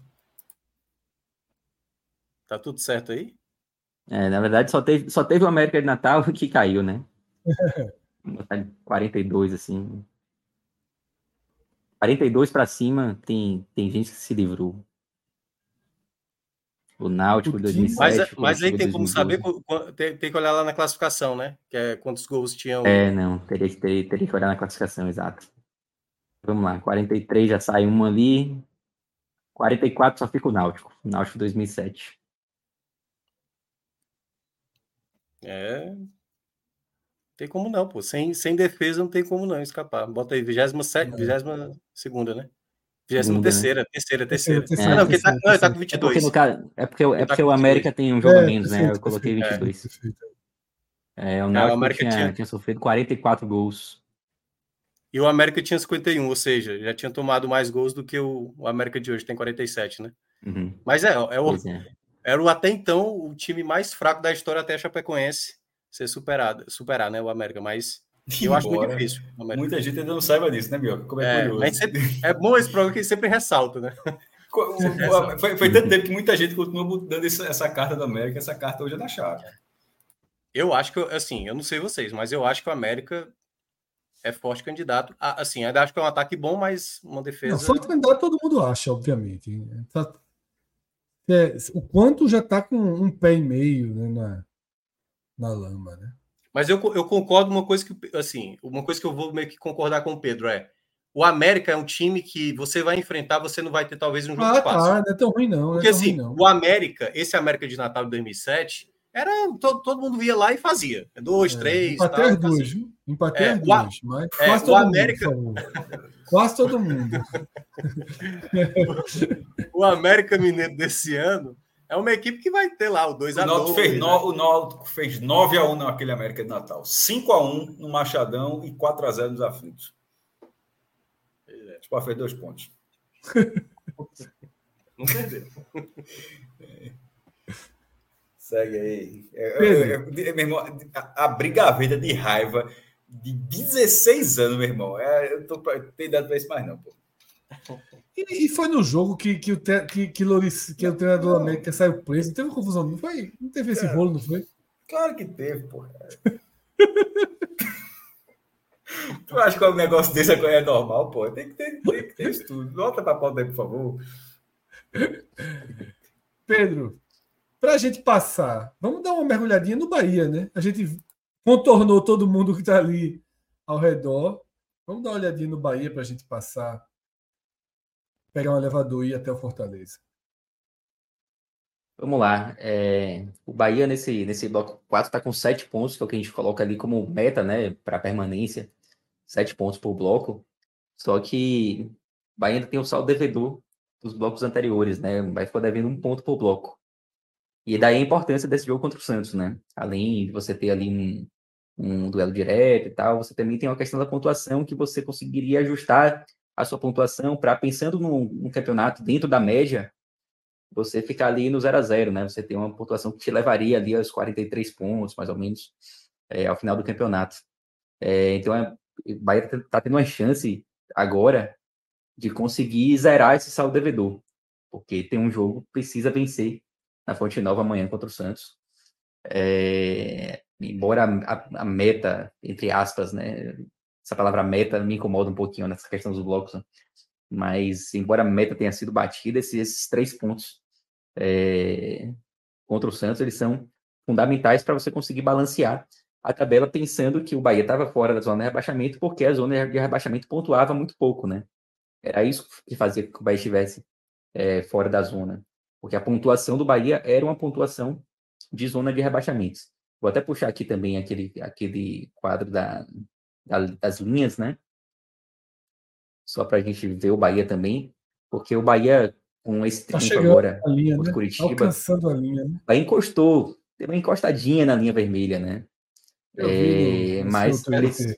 Essa linha vermelha, a projeção é 40, é 40, é 40 e tanto até o final. 43, 43 Ah. pontos. É que hoje parece ser É, alto. E aí. Isso. E aí vou até passar por isso também já já. Então, o Bahia ele precisa também vencer esse duelo contra o Santos por vários motivos, mas também para ficar acima dessa projeção de 43 pontos, né? Pensando que o campeonato pode caminhar para uma média, caso a pontuação do Z4 evolua e tal. É, então, dá um certo conforto você ter assim, você conseguir projetar a sua pontuação futura, né? E você vê que nessa projeção você ficaria acima de 43 pontos. A última vez que o Bahia esteve acima dessa projeção de 43 pontos foi na quinta rodada. É, Bahia até perdeu para o Santos na quinta rodada, mas havia vencido dois jogos, né? E a folga, a gordurinha que havia criado naquelas vitórias contra o Vasco, contra o Curitiba, deixaram o Bahia acima da projeção de 43 pontos. Desde então, a pontuação do Bahia é sempre uma pontuação de zona de rebaixamento, mas uma zona de rebaixamento que pontuava pouco, e por isso o Bahia estava fora da zona, né? Eu vou até pegar esse, esse gancho para falar um pouco sobre a, a média por posição na 23 rodada. Lembrando que existem alguns jogos atrasados e tal, inclusive na zona de rebaixamento, mas a gente vê aqui, né, o gapzinho da zona de rebaixamento. Do Santos para baixo é todo mundo menos 3, menos 3, menos 4, né? Lanterna está lá com menos 2, dois pontos abaixo da média histórica para a posição. E a gente não vê esse gap nas equipes que estão ali logo acima. É, o Goiás é um 16 oitavo clássico ali com 25 pontos.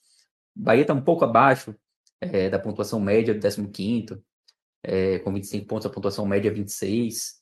É, e isso faz com que haja esse distanciamento, né? A gente tem o Goiás aí com 25 pontos, 4 pontos à frente do Santos, primeiro time da zona de rebaixamento.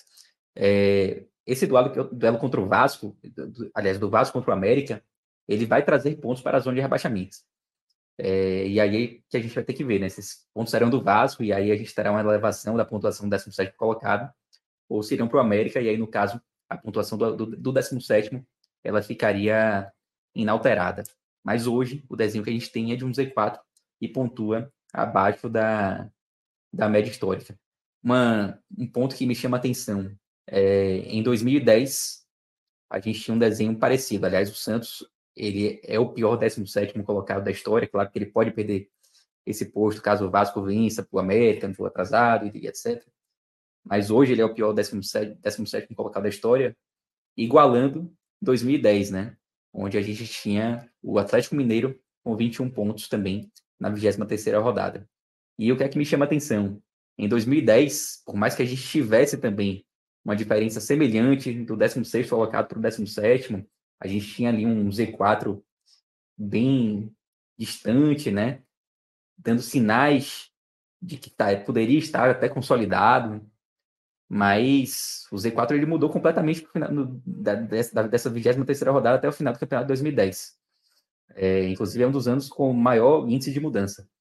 É, porque o Atlético Mineiro não caiu e o Atlético Goianiense também não, não, não caiu. Né? A gente teve o Goiás o Grêmio Barueri rebaixados e entraram nos lugares de, nos lugares de Atlético Mineiro Atlético Goianiense o Vitória e o Guarani. O Vitória tinha 28 pontos é, nessa 23 rodada. O Guarani estava até mais acima, o Guarani tinha 30 pontos.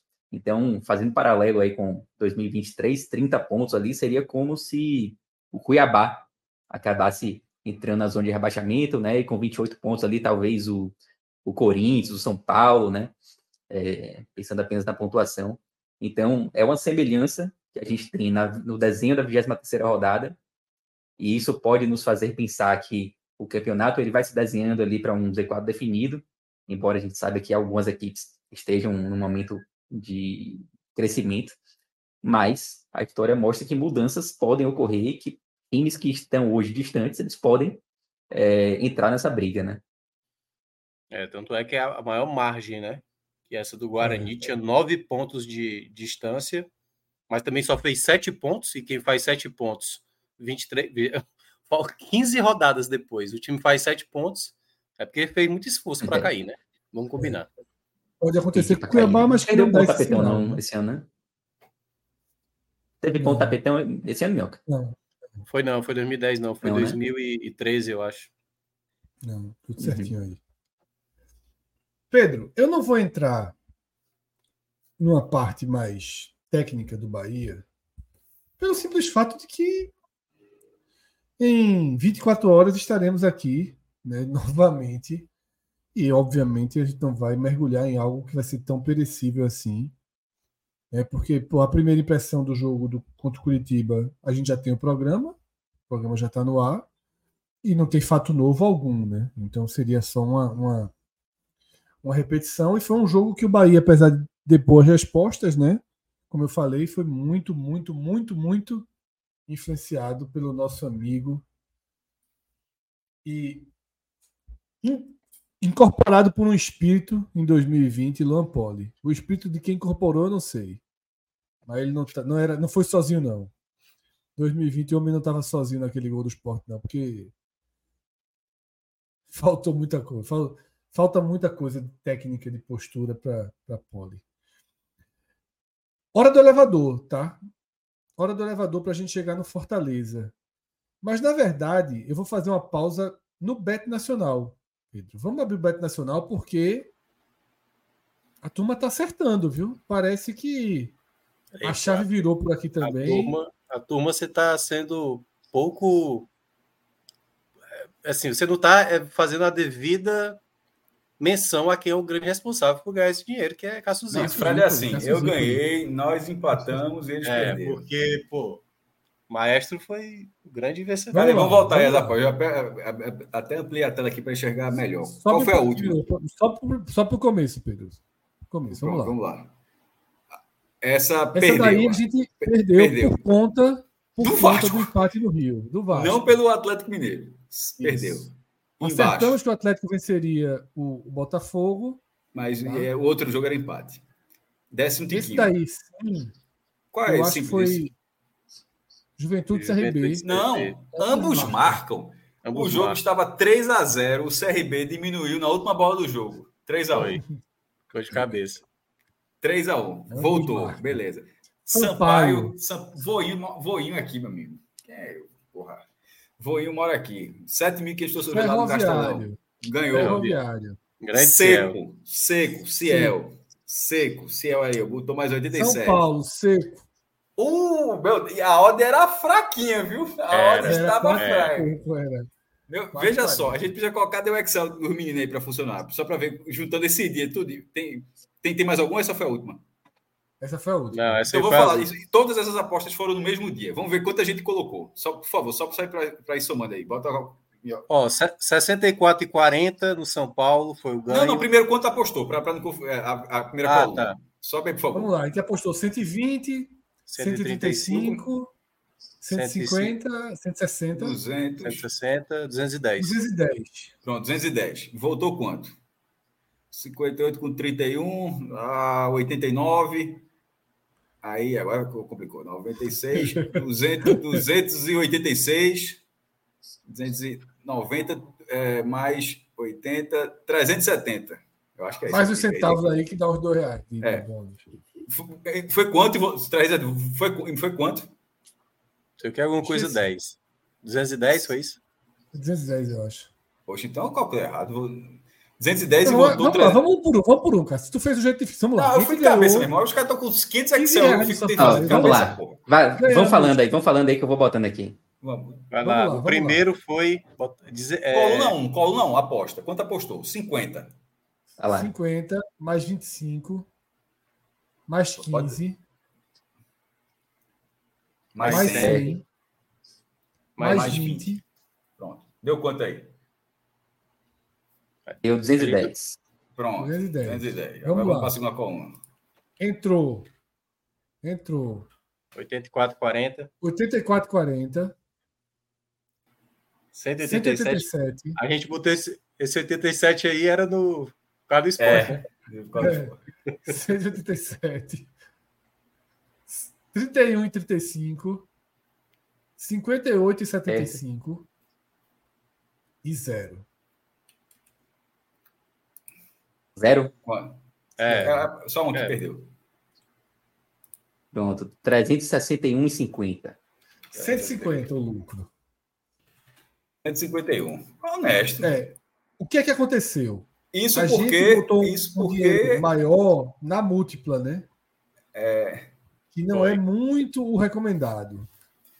Não, mas estava. Mas a gente acreditou no- na, na máxima do empate no clássico. Não, mas veja só, né? 200, 150 de ágio, e, é, e esse dia é o dia seguinte aos 170 que ganhou do ABC.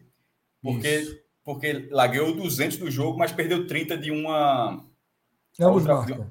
De, de ambos marcam. Então foi Pegou 170 campeão ali. E. Pegou uma. É, tra- então, 220, 320 aí, né? Nos últimos- nas últimas duas aparições aqui. É isso. Já, já, já fomos piores. Celso, Fred, já fomos piores, viu? Já fomos piores, já fomos piores. Já fomos piores. E a partir, e a partir de amanhã. Abre tá? aí, eu quero botar ficha no meu, no meu tricolor, pelo amor de Deus. Pode, pode, Calma, pela- pode ir, A segunda-feira. partir de amanhã vai ter uma novidade. Quem ainda não entrou no Bet Nacional, quem não tem uma conta aberta com o nosso código, faça. Porque a partir de amanhã é o seguinte: 24 a gente vai fazer apostas da turma do chat. Tá? E se ganhar, amanhã a gente conta. Amanhã a gente Coloca. enquanto- é, a gente explica melhor amanhã. Enquanto isso, coloca, por favor, o jogo de amanhã do, do- Brasileirão. Bahia e Santos. Porra.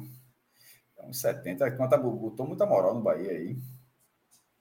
É bem favorito, né? Né? Porque. pra- se- mas assim, se fosse um áudio melhor, aí botava, soltava o lobo. Mas soltar o lobo aí, Série A. não, é- Lobo não, tu é louco, é. Calma. Lobo, Calma, pô. Calma. É... Meu irmão, não dá para ir nessa múltipla Bahia e Corinthians, não.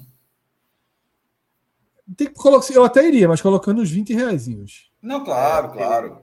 É. Eu Quer a iria, acho- tripla? Quer a tripla? Não, vamos seco no no grupo Wagner do Ceará. 25, 25. 25, 25. Pronto. Pronto, para passar de 100 fica bonito. Passado, exatamente. Perfeito. A lógica foi exatamente. Grupo Wagner, o, o, o do Horizonte Ceará é o quê?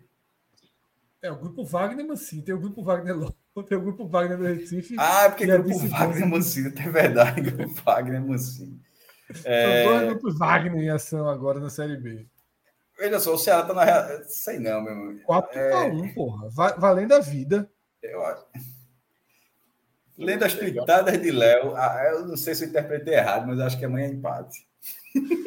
Também tô achando que amanhã é empate, cara. Se eu fosse para. Ele não sabia o que ele falou, se o cara só joga na fogueira. Pelo que eu li aqui, de, de, só uma fuleira. Eu acho que eu li, você acha que tem uma cara de empate amanhã. O momento, o momento é mais pro Ceará, mas É. Jorge de Eu iria de Ceará. Eu acho que esse 4 do Ceará tá melhor do que o 4 do São Paulo que a gente foi. não, São Tintinho Paulo era também, não precisa, não 4,24. precisa. São Paulo era Oi? até maior. Era 4,40, né? 4,30. Era, era mais alto. que São Pode Paulo. tirar o pau ímpar, Fred. Eu tô com, esse jogo tá com a cara de empate danada. Bora, pedra, tesoura e papel. Não, pau ímpar, pô. Ele tá com a mão aqui, ó. Um, Pedra, dois. papel. Tá, então Não, eu tô ok. Pau ímpar. Eu sou par. Eu sou ímpar. É nada. Só A regra primeiro. Vai ser assim: um, dois, três. Aí você coloca o número. Agora, certo? quem diz é, é minhoca, ou Pedro, um, dois, três. vai. Senão tu já Ok, sabe antes. Todos prontos aí? Então vamos lá. Par, Fred ímpar. Tá. Um, dois, três. Tem que dizer o já. Aí, não, não, não, não. Aí é. Você não sabe. Era um, dois, três e ele Tem que dizer o já. Veja, É ah, veja já? só, veja só. Não, não, eu não vou dizer para não virar uma confusão. Fred, Fred colocou. Fred foi, para minha surpresa, foi até honesto, mas você errou, meu. Cara. Tinha o já. Ficou- Travou os Ah, dois, deixa aí. então- Bota, Fred pode colocar o, jogo, o Então jogo vai, dele. Fred, vai, vai na tua aí. Então eu fiquei no já. O Fred ficou aqui. O Fred soltou um ali sem, sem convicção. Sem, faltou o já, pô. É porque tinha coisa do delay, eu não sei se poderia ter algum delay. Numa dessa na Olimpíada, chega um cara do corredor te dá uma tapa na tua cara. O cara tá lá, se prepara quatro anos, e o cara da pistola que vai disparar. Não, não, não falta. Porra, meu irmão, porque agora se queimar, o cara tá fora. O cara não fica. Eu o fui cara tá no, no formato Fórmula 1, né? Que as luzes se acendem, depois apagam e já pode rolar. Pô, era muito bom se tivesse isso. Mas eu, eu, eu- fui pelo já. Mas enfim. Trintinha, trintinha, trintinha. Não, não dá pra ser. Calma, calma, calma, calma, calma. João João Kleber. E se for os dois? Fica quanto? Aí cai muito, cai muito. Mas Não, vamos ver. só para vamos ver, só para vamos ver, só para ver. Não ofende ninguém. Não não vai ofender ninguém. Os dois resultados, empate ou, ou Ceará. 1,68. Tá baixo. Aí tu ganha o próximo para o ímpar e escolhe, Cássio. Não, ok, vai, peraí. Um- Veja só. Ah, tudo bem. Trintinha, pô, trintinha. No, no Não, não, me ofendeu não, me ofendeu não, me Tá ofendeu bom. É. Volta bem, volta bem. Tá uma boa aposta, pô. É uma boa aposta. É. É isso, tá? Então, galera, veja só. Quem não fez a conta, abre lá a conta. Não precisa, se não quiser depositar, não precisa depositar. Mas para ganhar a promoção da gente, que a gente vai lançar amanhã e vai ser fixa no programa, vai ser um quadro fixo do programa, tem que ter a conta, tá? Vai ter sempre a checagem para saber se a pessoa vai ter a conta. E aí, amanhã trazemos, traremos as novidades. Mas precisa ter uma conta e um pixzinho. Não pode ser como o Cássio também, que não tem pix, não. Tem que ter uma conta e um pix ativo. Certo? Cássio, no futebol americano hoje. Não vai, existe- não vai ser que nem o YouTube, não, né? Acabei de Vai transferir não, vai 200 mil reais aqui pro ganhador, não sei o quê, não é, não é aquela fuleiragem, não. né? aquele pix do- da transmissão do jogo de Santa Cruz, não. Não, pelo amor de Deus, é. cara transmite, ó, aqui, provando aqui, ó, acabei de passar. Pelo amor de Deus, pô. Eu só fico imaginando aquilo ali. É o, tem dois caras na sala, um passando dinheiro pro outro, imputando, tá ligado? Aqui, ó. É, o cara, vamos um pouquinho, quer fazer cinco contas, aí outro vai pagar. Aqui, pagou os cinco E aqui, Cássio? Aí, eu, eu, não estou enxergando nada, deixa eu ampliar a tela. Só para dizer que o Pedro tá maluco aqui, tá dizendo que tá dando retorno para Pedro Pereira, viu? É, foi buscar. Veja só, no, no podcast, o Fred está colocando aqui a tela foi antes, do placar antes. final da vitória do Mariners sobre os Espectros, João Pessoa Espectros e Recife Mariners pela Liga Brasileira de Futebol Americano, jogo disputado no Arruda. Quem joga no Recife Mariners é Carlinhos Bala. Jogo 24 a 23, uma vitória a partir de um, se não me engano, field goal é, no overtime. É, isso é temporada regular, tá? Acho que não sei a como. Ah. É. Calma, Fred. Não, calma. Eu não, vou, eu não vou entrar nessa série, não. Isso foi temporada regular. Não estava valendo. Não tava valendo. Foi bala né? que decidiu? Não, eu, eu, eu, ia dizer justamente isso. Não, não, não consegui identificar, mas no, no stories do Recife Marinas, no Instagram, cara, buscar lá, eles conseguiram filmar todos os grandes momentos. E foi, veja só, foi, foi um grande jogo, tá? o Spectre ficou na frente, aí, aí é, empata na última bola, vai para a prorrogação, enfim, jogo 24 a 23, definido depois dos quatro quartos. Mas, até onde eu entendi, né? Posso estar falando grande besteira, mas até onde eu entendi, não foi playoff. No playoff dá mais trabalho. É. Mas eu soube que esse ano o Marina está, está mais forte, viu? Veja chegou, só, chegou a torcida a torcida que botou hoje no Arruda, eu não sei quantos jogos na Série A2 Pernambucano vai, vão ter, não. Viu? Mas a turma. Deixa pra lá. Quer dizer que a turma tá de domingo, né? Saudadezinha de ir pro campo. Faz parte, né? É um contexto favorável, né? Sim, sim. Vamos pegar o elevador. Vamos pegar o elevador.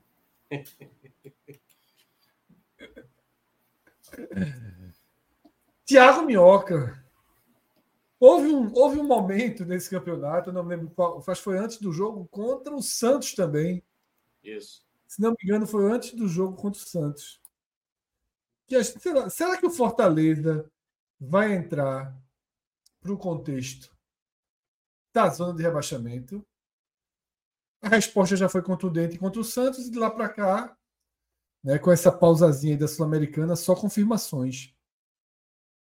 Isso. Né, Fortaleza crescente, não crescente no campeonato, né, meu?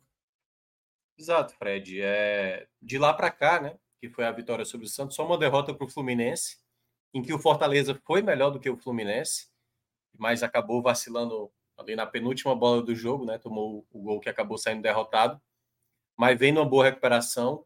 Curiosamente, lembra muito o período do ano passado, também no começo do retorno, naquele naquele ano, né, no caso do ano passado, foram cinco vitórias consecutivas em que a equipe saiu da lanterna, saiu da zona de rebaixamento e depois conseguiu trilhar ali a sua campanha de recuperação.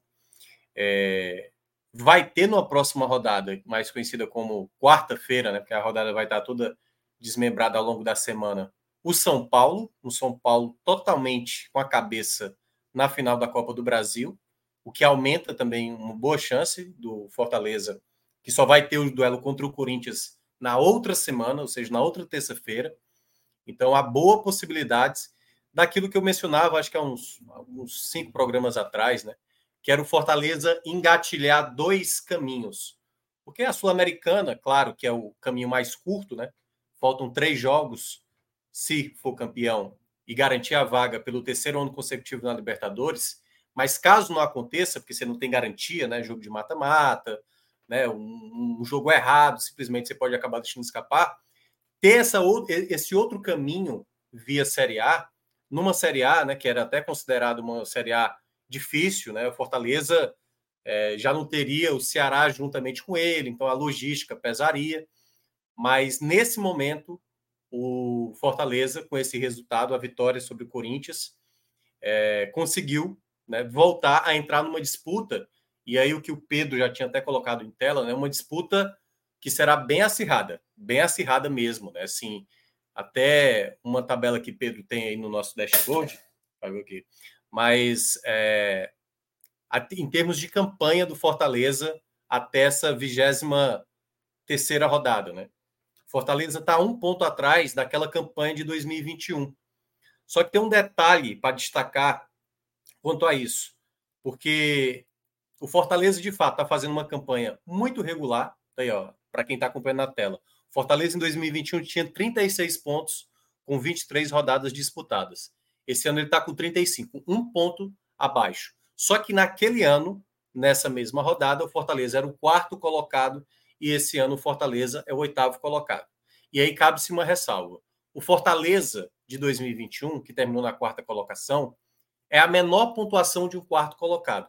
Então, muitas vezes, quando vai se fazer essa comparação com 2021, em termos de aproveitamento de pontos, tem que saber ponderar também, porque esse ano a pontuação está mais elevada, está bem mais elevada ao que foi ao que era em 2021, que né, teve ali um, um Atlético Mineiro, um Palmeiras e um Flamengo somando muitos pontos, e o Fortaleza, das demais equipes, foi que conseguiu ter o aproveitamento, mas era uma pontuação de quarto colocado abaixo. Né? Se o Fortaleza imaginar que naquele ano de 2021, que terminou com 58 pontos, 58 pontos, por exemplo, não te garante num G6 ou num G5. É difícil imaginar que isso vai acontecer. Mas uh, na, na, naquilo que o Fortaleza imagina até o final do campeonato, hoje com 35 pontos, se ele conseguir manter a boa regularidade que vem tendo durante o campeonato, há boa chance de brigar, só que, e aí eu acho que é o ponto que dificulta esse ano, são vários concorrentes e algum deles já focado apenas com o Brasileirão, como é o caso do Atlético Paranaense, como é o caso do Bragantino, como é o caso também do próprio Atlético Mineiro. São três equipes hoje que, para o Fortaleza, meio que dividir a atenção com Sul-Americana, beneficia, né, de uma certa maneira, essas três equipes, porque estão totalmente focadas com a Série A. Então, são três postulantes, três boas equipes, é bom deixar claro, e que estão aí também disputando com o Fortaleza. É claro, você tem ali o Fluminense, que também né, que está com a cabeça voltada com Libertadores, você tem ali, enfim, um, um, um, Palmeiras e Flamengo, mas o Flamengo até pode ser, mas também vai depender muito aí do contexto do que vai acontecer. Não sei se São Paulo, caso perca o título da Copa do Brasil, se continua ou não, né? Ah, o Grêmio também é outra equipe que muitas vezes dentro de casa é uma equipe muito forte, mas fora de casa não consegue apresentar um bom jogo, geralmente nos jogos fora de casa, mas também outra equipe que também está só focada com a Série A. Então a disputa do Fortaleza é essa, é uma disputa muito muito forte, mas e aí é um outro ponto que eu também quero trazer para o debate, além dessas equipes que eu citei. O Internacional, que também está dividindo a atenção com o Libertadores, ele ganhou agora uma partida depois de muito tempo. Acho que estavam mais de 10 jogos sem ganhar. O Internacional, por exemplo, é uma equipe que, caso caia na Libertadores, é um, para mim é uma outra equipe que vai estar disputando com o Fortaleza, caso também o Fortaleza não garanta essa vaga via Sul-Americana. Então, assim, tem muita equipe aí que o Fortaleza vai estar disputando até o final do campeonato. Claro, tudo vai depender também da Sul-Americana, mas tá na disputa, tá nesse bolo e foi uma rodada que poderia ter sido um pouco melhor, mas como teve a vitória do Bragantino, teve a vitória do Atlético Paranaense, ele já poderia ter encostado mais né, nos clubes de cima, mas a, assim, sempre o Fortaleza está faltando aquela rodada específica para vencer, para entrar, e aí nunca aconteceu esse momento, né? Sempre teve um problema, sétimo, oitava colocação, se eu não me engano, foi a, a posição que o Fortaleza mais ficou ao longo do campeonato. Se eu não me engano, foi onde ele mais habitou, que é aquela zona da segurança que a gente até falava que não, Fortaleza dificilmente, só mesmo naquele momento contra o Santos, que houve um olhar para baixo quando a, as quatro derrotas ele tinha enfileirado. Pedro, como é que você está avaliando essa, essa disputa aí? Inserção total do Fortaleza, né? Contexto é Libertadores e não existe como qualquer outro contexto que a gente está dizendo aqui, a gente está só tirando, aliviando, digamos assim, a meta, mas esse, esse, esse recorte atual do Fortaleza no campeonato já traz totalmente a Libertadores para a pauta e os números trazem isso, né, Pedro? Sim, total. E, e, não, não é dessa rodada, né? Já algumas rodadas a gente falou que o Fortaleza completamente inserido nessa briga. Eu até mostrei aqui, estava na tela é, alguns segundos atrás, é, essa tela da evolução da pontuação do Fortaleza, né? Que mostra o Fortaleza ali totalmente entrelaçado com a linha verde, né, que é uma linha que leva a disputa para uma disputa Libertadores, uma projeção ali de G6, mais ou menos, por ali. É, então, o Fortaleza está muito nessa briga.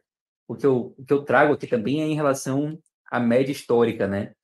É, meu que fazer essa comparação com 2021 e trazendo aqui a comparação de 2023 com os demais anos, a gente vê que tem um, tem um bloco ali que vai do quinto até o nono colocado, e pontua ali, ali ligeiramente acima da média, que já vai se destacando, que já tem um Cuiabá ali, que é o décimo colocado, clube seguinte, já bem distante. Aliás, essa diferença do Atlético Mineiro para o Cuiabá é a maior que já se viu na 23 rodada, então campeonato está super bem definido aí entre as equipes da parte de cima e as equipes da segunda página, o Cuiabá na primeira página, mas é, na real mesmo o Cuiabá disputando um campeonato de segunda página.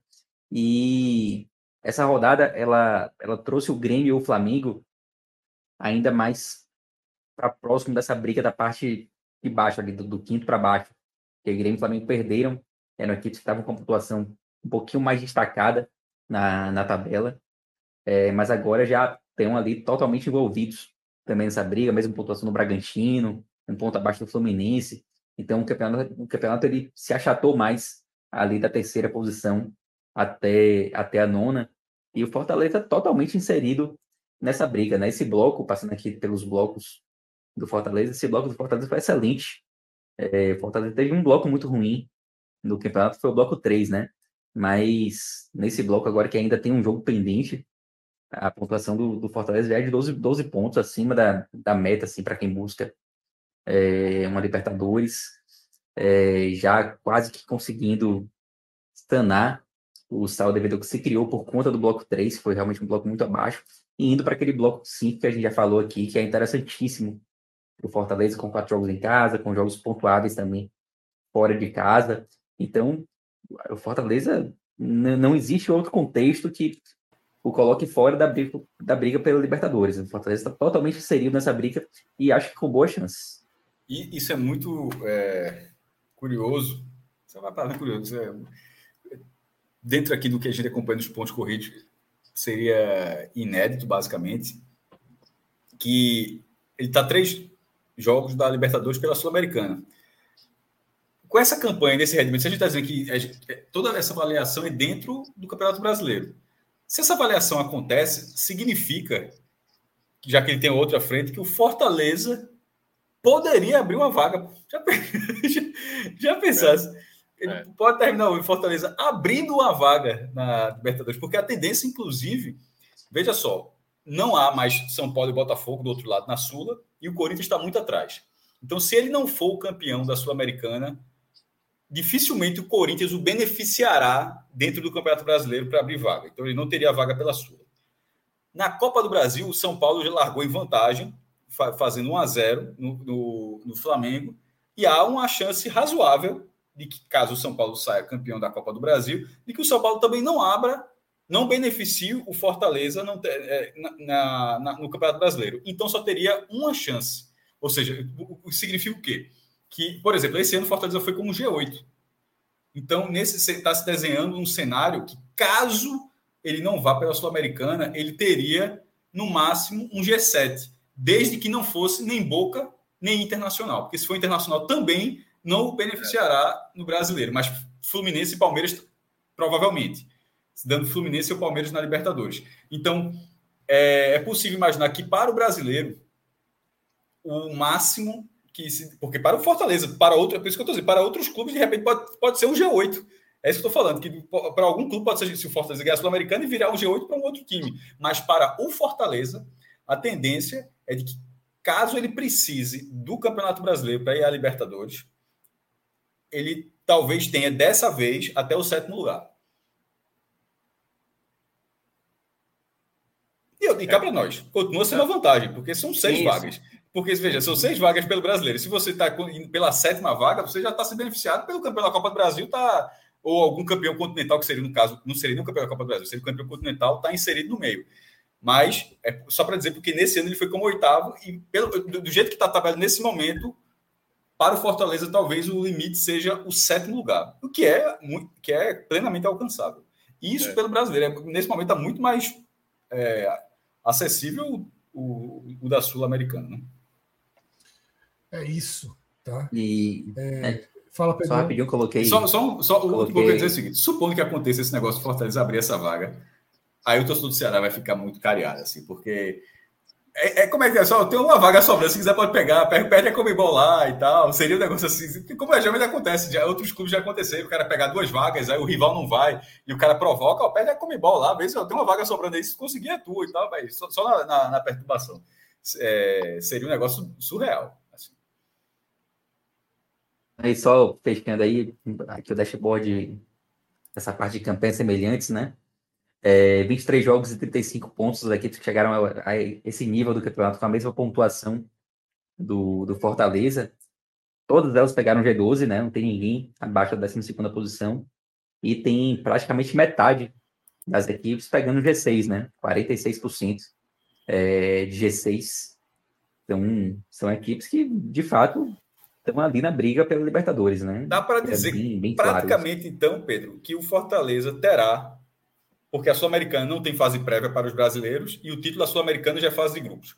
É, que o Fortaleza terá seis, pelo menos, seis jogos internacionais em 2000 e 2024. Detalhe, ele pode ser, 24. ele só teria menos do que isso se ele fosse para pré-Libertadores, porque é, ele deixa isso. de ter os seis jogos da Sula e evoluiria para Libertadores, mas com na pré sendo dois jogos e de volta. Mas seria é. no mínimo seis da Sula ou dois da Libertadores, que, obviamente, eu prefiro esses dois da, da Libertadores. É, porque passando no mata-mata aí já garante aí quatro. Se passar o primeiro, né? né? Isso. É, se passar do primeiro, né? Enfim, acho até que a Comembol já deve, deveria reavaliar isso, né? Porque é, é meio surreal imaginar concordo. que o time hum. perde o calendário. Tipo, o, me o melhor da Venezuela, por exemplo, cai no mata-mata e o quinto, sexto da Venezuela vai disputar um calendário cheio de Sul-Americana. Uhum muitas vezes. Mas o melhor da Venezuela vai para fase de grupos, pô. Eu acho que não, não, campeonatos... eu sei, eu tô dizendo um dos melhores, tipo assim, o terceiro ah, da okay. Venezuela. Tá. O terceiro da Venezuela se lasca é. e o décimo, no oitavo, o sétimo do Brasil. É, exatamente, acaba tendo um calendário, né? Mas só um, um, ponto também aí sobre essa pontuação do Fortaleza, né? Como essa pontuação, o Pedro já mostrou, está mais elevada, hoje eu colocaria por volta de 59. Assim, sabe, para pegar uma pré, para ter não sei. Acho que para a fase de grupos, e aí vai depender, como o Cássio disse, pode ser até um G6, né? Se por acaso der Boca Juniors ou der o, o, Internacional. E aí, nesse, nesse aspecto, eu acho que o Fortaleza tem que pensar na, na casa dos 59 pontos. Então, acho que mais oito vitórias aí nesses 15 jogos que terão pela frente, ou seja, pouco mais de 50% de aproveitamento. O Fortaleza está bem na disputa pela, pela Libertadores. Agora, tem um, só um detalhe, Fred, rapidinho é, é o como o Fortaleza também vai lidar com o campeonato se por acaso, em algum era momento. Pergunta. Era uma pergunta. Desculpa. Não era isso, meu. Era justamente isso, né? Que eu, que eu ia te perguntar. É, é, é, até que ponto essa tentação vai mexer naquele cenário tão favorável que a gente falou, do Fortaleza ganha margem e foca tudo na Sula, né? Não, eu acho que o Fortaleza, internamente falando, certo? Assim, da maneira como eles falam. Claro que é uma, uma coisa é, é, o discurso e outra coisa é o sentir, né? Se o Fortaleza cai na semifinal para o Corinthians, se o Fortaleza chega na decisão da Sul-Americana e perde o título, como vai lidar com a cabeça para voltar de novo para o campeonato? Porque, queira ou não, isso dá uma certa mexida, né? O próprio Atlético Paranaense demorou a retomar, assim, quando caiu na Libertadores, teve tropeços, por exemplo então, o Flamengo, o Flamengo caiu para o Olímpia, tudo bem que está na final da Copa do Brasil, mas com muitos problemas, muitos questionamentos em cima do São Paulo. Mas eu, eu acho que o trabalho do Fortaleza ele é tão bem consolidado que pode ser que atrapalhe por um momento, certo? E isso possa comprometer a brigar de maneira mais firme até o final do campeonato. Mas eu acho que ele vai continuar brigando até o final do campeonato. Eu acho que, mesmo não ganhando o título da Sul-Americana, seja perdendo a final ou caindo na semifinal para o Corinthians. Eu acho que Fortaleza, eu acho até que se cair logo na semifinal, acho que até ele consegue recuperar mais. Se ele perde ali a, a final, aí eu acho que pode ser numa, porque vai ter, vai ser no momento que vai estar oito rodadas seguidas, né? ali da Série A. Vai ser meio e final de semana, sem interrupção. E aí, só uma curiosidade: ontem eu estava na rádio fazendo o jogo do Ferroviário e quem estava no PV era Júlio Avelar, o diretor de competições da CBF. E ele participou do programa lá da rádio, né, da, da pré-jornada. E eu fiz essa pergunta, pra, eu fiz duas perguntas, na verdade. A primeira foi para saber sobre a pré-copa do Nordeste, como é que estava, né? Se já tem previsão e tudo mais. E ele disse muitas coisas. Ele até fez analogia com uma pizza, né? Não, precisa ainda colocar no forno. Então, calma, vai sair. E eu senti que na verdade nem teve reunião ainda sobre Copa do Nordeste, né? Do próximo ano. E a outra foi sobre isso, né? Porque o clube brasileiro que chegar na final da Libertadores e da Sul-Americana, esse jogo da Série A que está marcado para o final de semana que vai ter a final da Sula ou da Libertadores, que vai ser logo depois, o jogo vai ter que ser adiado. E já temos garantido pelo menos um brasileiro, ou Inter Fluminense, e pode também ter o Palmeiras, ou Corinthians ou Fortaleza. E ele também disse que não se planejou para isso, até agora não falou nada, o que pode também dar uma leve esticada no brasileiro, que está previsto para terminar dia 3 de dezembro, pode ser que termine dia 6, um meio de semana, mas é, só um detalhe a mais, uma curiosidade a mais aí que pode afetar também nos jogos do Brasileirão. Tá no mudo. Deixa eu fazer mais uma pergunta sobre a Série A. E o gigante? Pauta. Pauta.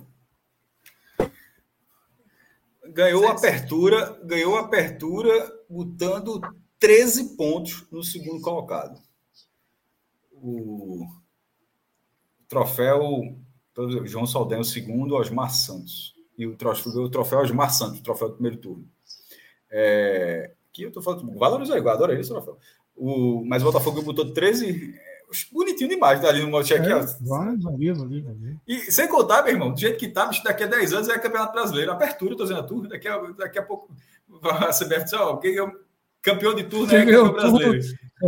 que era aqui na Argentina assim, era apertura e clausura e pronto. É melhor valorizar o turno. É, botou 13 pontos no Palmeiras, que terminou como segundo colocado na virada do turno, na 19 rodada. E a gente está agora com o campeonato, andou quatro rodadas só, está bem lento, né? O campeonato da primeira divisão, a Série B já está na 28, a Série A ainda está na 23 é como o Miaca falou, mas vai chegar o ritmo aí que vai ser domingo e quarta, até meu irmão, até o dia, até o dia do juízo final. Não vai, não vai parar mais, não. E o, Bota, o, o Palmeiras reduziu para sete, assim. A tabela do Palmeiras, agora ele vai para dois jogos, né? Assim, é... há uma tendência que o Botafogo acho que deve tem uma tendência de abrir, de voltar a abrir nessas duas próximas rodadas. Mas ao mesmo tempo, essa queda de 13 para 7, e foi em sequência, né? Assim, são duas derrotas seguidas do Botafogo.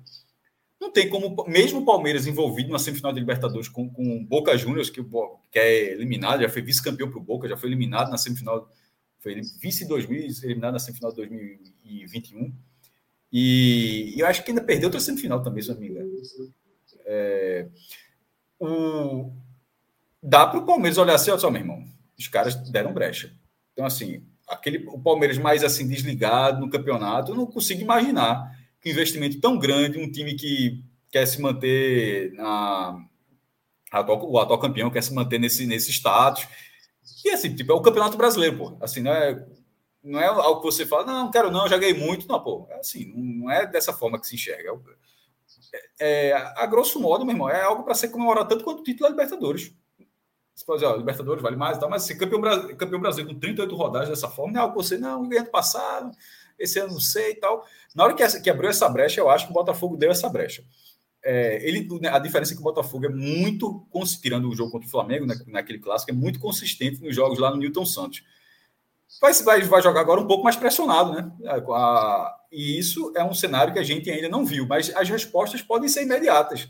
O Vitória levou um 6 a 0 e respondeu passando por cima do, do Havaí. O, o, o, o Vitória jogou, para dar um exemplo, né? o jogo foi aos de noite que a gente transmitiu, assim, o Vitória jogou com o Havaí como se o jogo em, no Repelé tivesse sido 1x0 para o Vitória. Ou tivesse sido 1x1, tivesse, tivesse sido uma coisa normal. Não parecia que o time tinha sido atropelado como foi atropelado, ou seja, conseguiu assimilar. Eu estou dizendo porque era o líder e voltou a ser líder, né?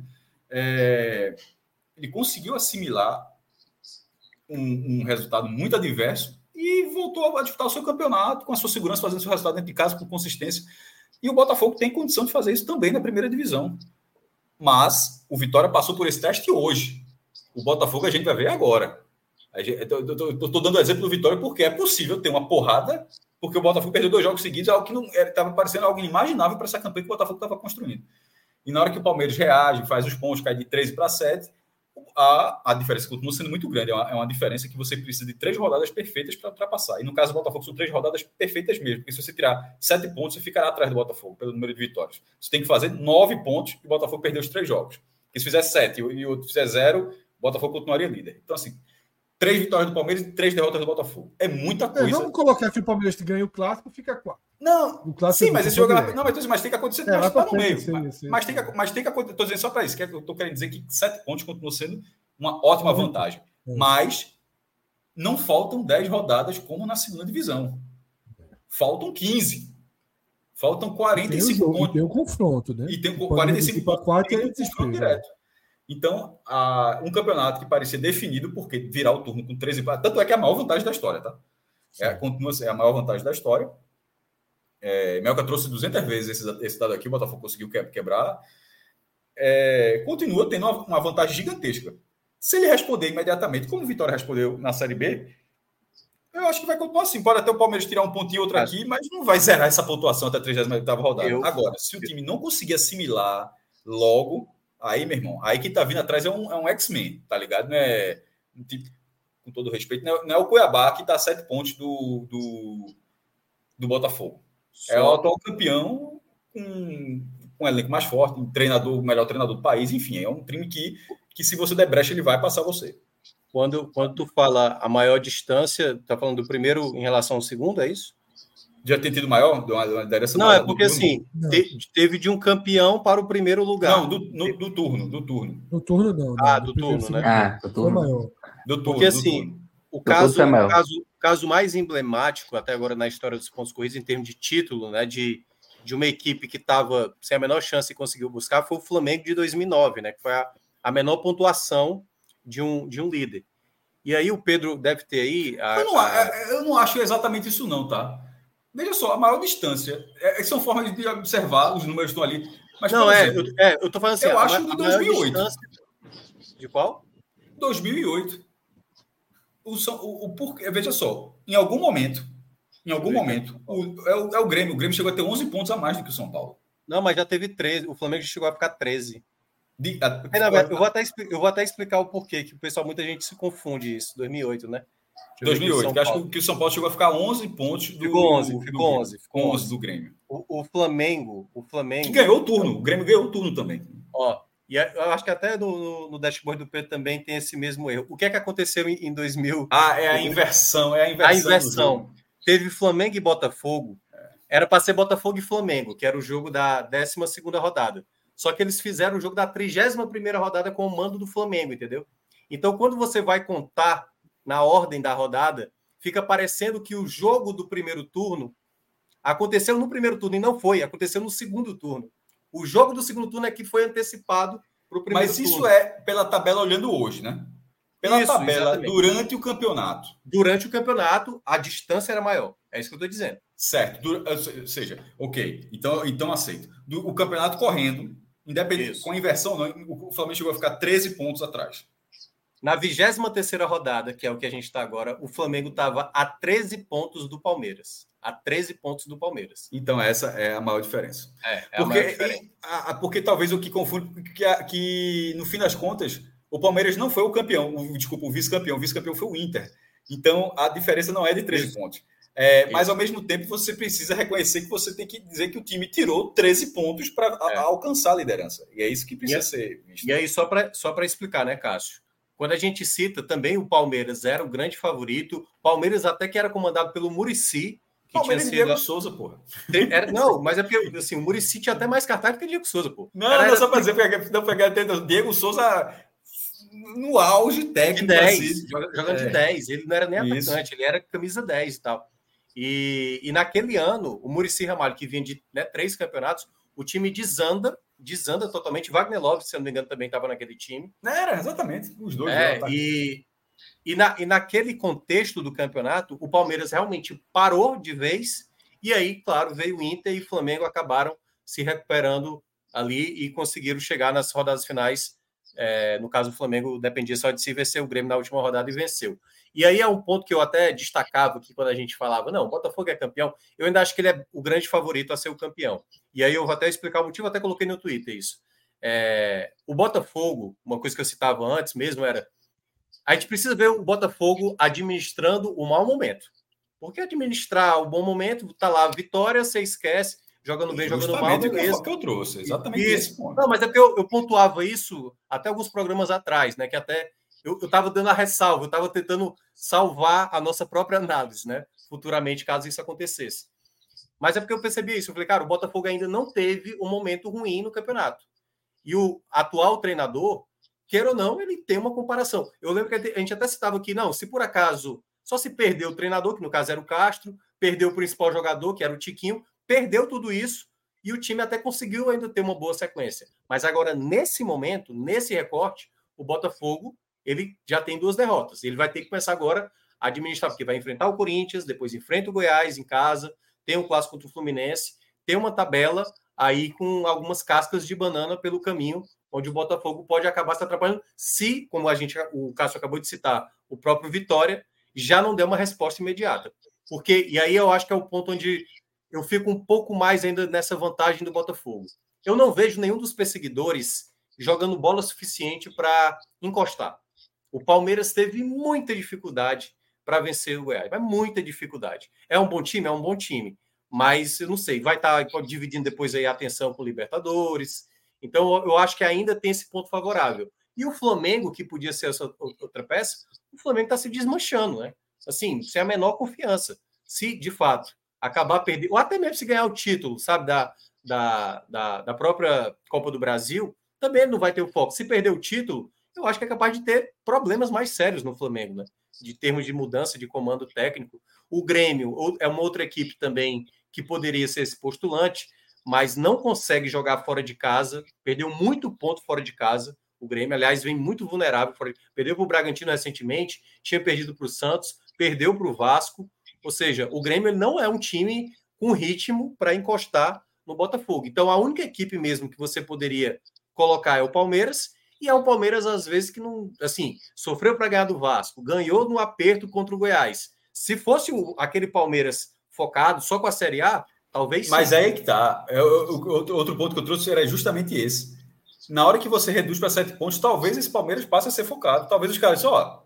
Talvez. Olha, olha para essa tabela aqui. A brecha foi dada. A forma com, com que comemorou o gol contra o Goiás foi de time focado. Não, é, além, além disso, excedeu, né? Não, sim, é. é. Veja só, em falar em além disso, não sei se já chegou em vocês, tem uns áudios aí da transmissão da Globo circulando. Não, tô por fora. Bronca grande aí, viu, pra. pra... Que é de qual jogo? De qual jogo? Do de hoje, do de hoje. E foi? Meu amigo, Eric Faria chama São Paulo de imbecil, disse que tem toque. Eu vi, eu vi Tabet, teve uma hora que a câmera pegou assim e Tabet estava ao fundo Mas ali. É vídeo na Vera, áudio na, na Vera mesmo, assim? Pode ser. É, áudio na Vera, áudio na Vera. Está circulando tá todo, todos os perfis tá, na internet. É, isso. Eu, Mas são assim, são, são os caras conversando sobre o jogo do intervalo. Claro, são os caras conversando sobre o jogo do intervalo. De vez quando, infelizmente, de vez quando acontece, um dia a gente vai passar por isso também. É, é, Mas tem, tem, tem aquela da Vila Belmiro, de Rogério Ceni com Milton Leite, eu acho. Isso aconteceu já. É, é. é. Mas era mais simples, ali era mais simples, né? era só um chato assim, pra caralho. Né? Que é, é, chato, chato aí todo mundo fala. É tranquilo. É, é. Imbecil, tem problema é. cognitivo, foi meio pesado. É, aí já é mais pesado. Eu já, eu já ouvi coisas desse tipo, viu?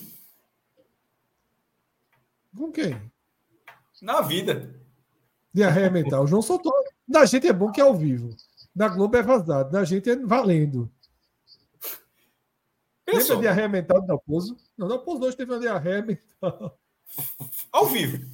Ao vivo, valendo, com a assinatura embaixo. Com convicção. Com convicção.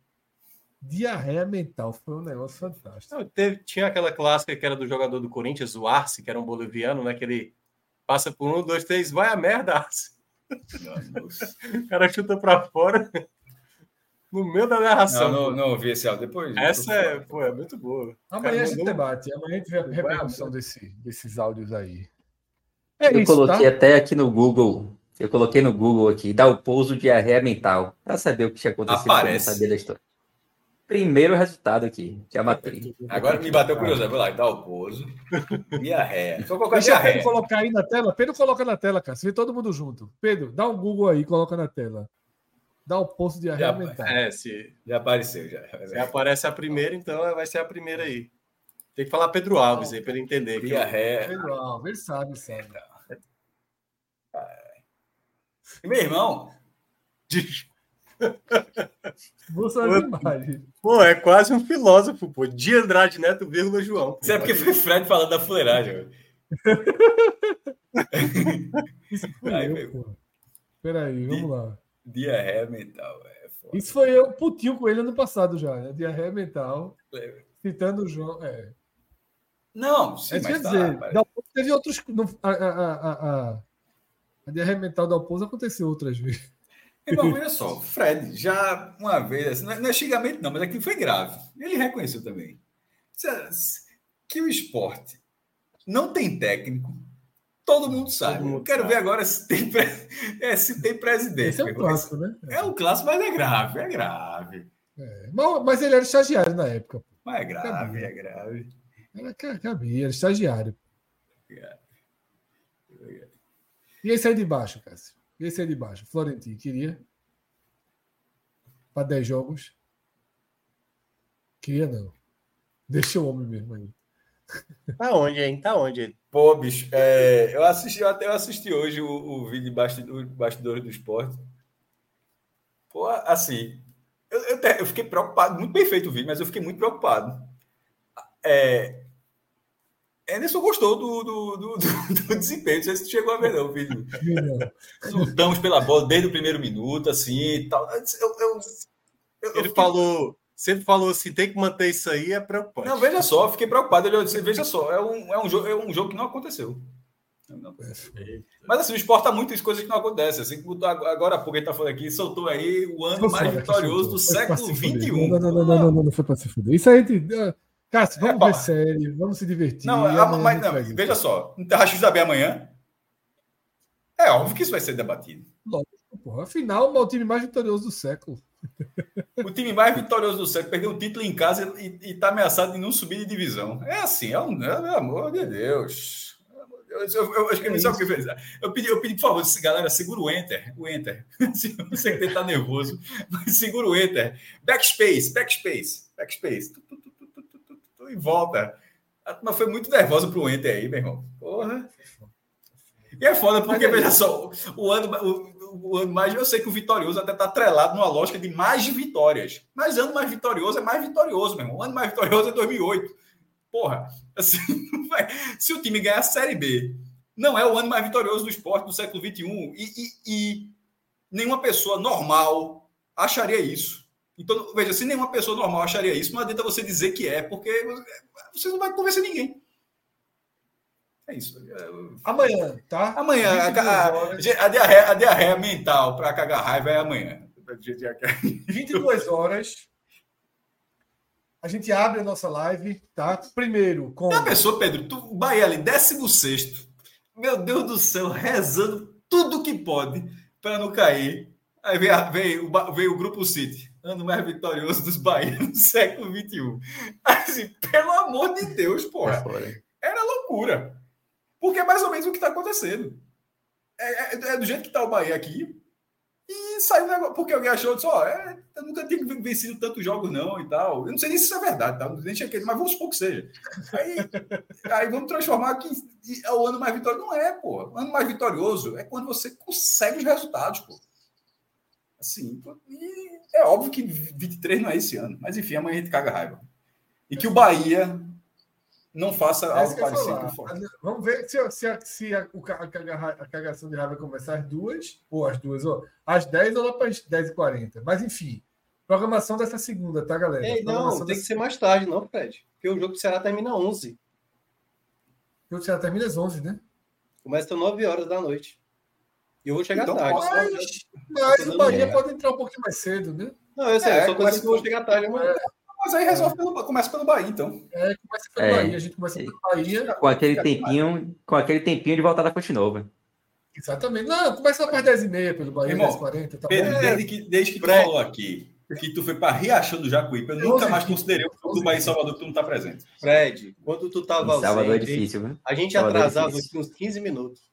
15 minutos era o máximo que a gente atrasava. Agamenon Mas mesmo foi assisti os três ao longo da minha ausência. Pois é.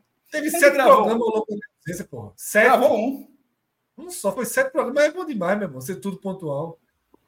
Eu voltei, já foi uns quatro, meu irmão. Oxe, porra. Tudo é porque tu tava aqui o dia. Começou o raio-x aqui, tava eu, Minhoca e Pedro, a gente pegou, esperou aqui. Cadê o professor? Ah, sei o quê.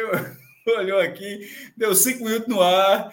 Aí Minhoca ficou, aí como é que fica? Aí a gente aqui, apresenta aí, Minhoca, ao vivo. assim, Minhoca, apresenta aí. Minhoca começa aí que depois Que chega. Até agora eu tô esperando Aí, aí apresentou. Aí no dia seguinte foi a mesma coisa. Mas deu certo. No final, meu irmão, É. a coisa que deu aqui sempre dá certo. Ou se não der certo, fica como se tivesse dado. É, exatamente. A gente disse que deu certo, sem dar certo. E a Gamenon terça, né? O pessoal tá perguntando isso. Agamenon amanhã. terça, Esse. terça. Amanhã. essa- É sobre a, sobre a viagem? Também, também, também, também, também. A viagem foi boa, tem coisas para falar, né? Tem da viagem, tem do Brasil, tem da. É, tem muita coisa. Terminei, falei até com o Cássio, terminei Succession. Gostou, né? Gostou? Gostei, gostei. É, é muito boa, pô. É E tô gostando muito da, da, da Cangaço? Cangaço, pô. É boa. E. Debé, alguém tá encarando a segunda temporada? Ainda não, ainda não. Cheguei. Meu amigo, a única coisa que eu posso dizer é o seguinte: a galera. FX, né? O diretor da FX falou, chegou com a carta de crédito. Pode trazer gente, viu? Meu irmão, veja só. Qual é Tem- isso aí que tá falando? Debé, o urso. O urso. Ah, DB, ah, sim, Meu sim. irmão. Terminei, terminei. A turma botou. Eu não terminei, não. Faltam acho que dois ou três episódios. Mas teve hora que eu fiquei impressionado. Eu fiquei, puxa, meu irmão. Quem, olha quem tá na. Puxa, aí eu disse, Ah, olha tá. é o episódio 6, né? É o eu episódio olha, 6. olha quem tá. Olha É o quem tá. Aí, longo, aí é, veio o é. episódio seguinte. Puxa, olha quem tá. Assim, meu É, irmão, a galera botou Gastaram uma assim. nota mesmo. Gastaram uma meu nota. irmão, mesmo. gente É. grande assim. Atores bem pesados. É isso, a gente vai atualizar todas as. Tudo que tiver pela frente aí, Agamenon na terça, tá? É isso. É isso. Vamos viver um pouquinho do domingo. Hora de jantar. Descansar. Pelo amor de Deus. Hora de jantar. Oxi. 10h40, duas horas gravando aqui. Pô, aqui, ó, abertinho, tá esperando acabar esse programa. Pedrão, teve superchat, velho. A gente nem leu lá no começo do programa. Ah, então, pelo amor de Deus, na é- tela, porque é sacanagem. Enquanto tava na viagem, a gente deu um vacilo grande aqui. O cara ficou puto. Qual foi? Não A sei, a gente esqueceu cara, a gente esqueceu. Foi. Mas isso foi quase como esquecer também. Guilherme mandou um boa Não, noite. Não, isso aqui- No início, a gente responde boa noite no final. Boa noite, Guilherme. Vai descansar. bom domingo. É, é igual a Aloha, vale, vale para qualquer. não dá. E Daniel Campelo aí jogou. Fred botou 5 reais de áudio. Tá, tô essa-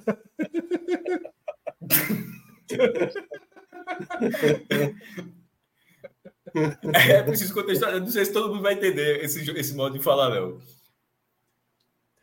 Fred botou 5 reais de áudio. Eu tô ressacindo, né? Finalmente tá com som notadamente decente. Valeu, companheiro. Investiu, porque realmente as Investiu, últimas, as últimas investiu. participações são bizarras. assim. É isso. Obrigado, Daniel, pelo Não, acho que, acho que teve, teve mais, não. Acho que a gente tinha visto. São três, né? Acho que são três. Ah, Assis tinha, tinha. aí, Presida aí. Isso não é superchat, não. Isso é bom. Mas da casa, Bom mas da casa. Mas, mas acho que mas acho que tinha outro. Mas acho que tinha outro. Ainda. projetou, agora sem foto não fez nada, viu? É. Sem foto não fez nada, viu, Tarcísio? Queria ver a gente na parede aí. É, pô. A gente Eu colocar na. não, mas acho que tinha- eu tinha visto mais um. viu? Aqui- Ah, não, era o Daniel mesmo. Acho que foi isso. Não. Daniel, Daniel. Rodrigo tá dizendo aí que é mérito dele. o- Quem? Os 5 reais de som. Rodrigo Carvalho, Ah, vivo ainda. Foi ele que indicou É aí os negócios? Não, não, o mesmo microfone que o meu tinha quebrado, ele mandou o meu lá pro conserto, aí não tinha conserto, alguma coisa assim, e aí mandaram novo. Entendi. É isso. É isso. Um raio-x. Duas horinhas na honestidade. Coisa Nessa- linda, honestidade. Vamos ver uma sériezinha, vamos ver um filmezinho. terminar o domingo. Tá? Todo mundo cheio de pontos. E é isso. Segunda-feira todo mundo cheio de pontos. Nessa todo mundo live. cheio de cheio pontos. É, não? É coisa raríssima, pô. Todo mundo aqui, né? todo mundo cheio de É pontos mesmo. aqui. Inédito, talvez. Inédito, eu não lembro, não, realmente não lembro, não lembro, não. Acontece. É, E é isso, tá? Segunda-feira com dois grandes jogos, importantíssimos jogos, tá? Dois confrontos diretos, Bahia e Santos, Novo Horizontino e Ceará. E ali, entre naquele intervalo entre 10 e meia-noite, a gente entra no ar. Fiquem atentos Ah, aí. Não, intervalo maravilhoso, não tem nem como errar. Bom intervalo. Entre 10 e meia-noite, a gente entra no ar. Na verdade, vai ser assim: entre 10 e 40 e 11 e Não, 20. agora vai ser, não, não vamos jogar nessa. Ho- Hoje foi, hoje foi bem honesto. Hoje foi bem honesto. Não, mas Hoje Pedro foi- vai para Fonte Nova. Então bote aí. É só não marcar de Não, 10. Veja, se, é, tá. se o jogo acaba de 10 e o cara vai pra Fonte Nova, é só não marcar as 10, pô. Então, pô, entre 10 e 40 e 11 e 20, pô. Pronto. Isso aí, Porque vai que a gente tá isso- vendo Nova, Nova Horizonte e Ceará e fica um pouquinho mais interessado do que devia.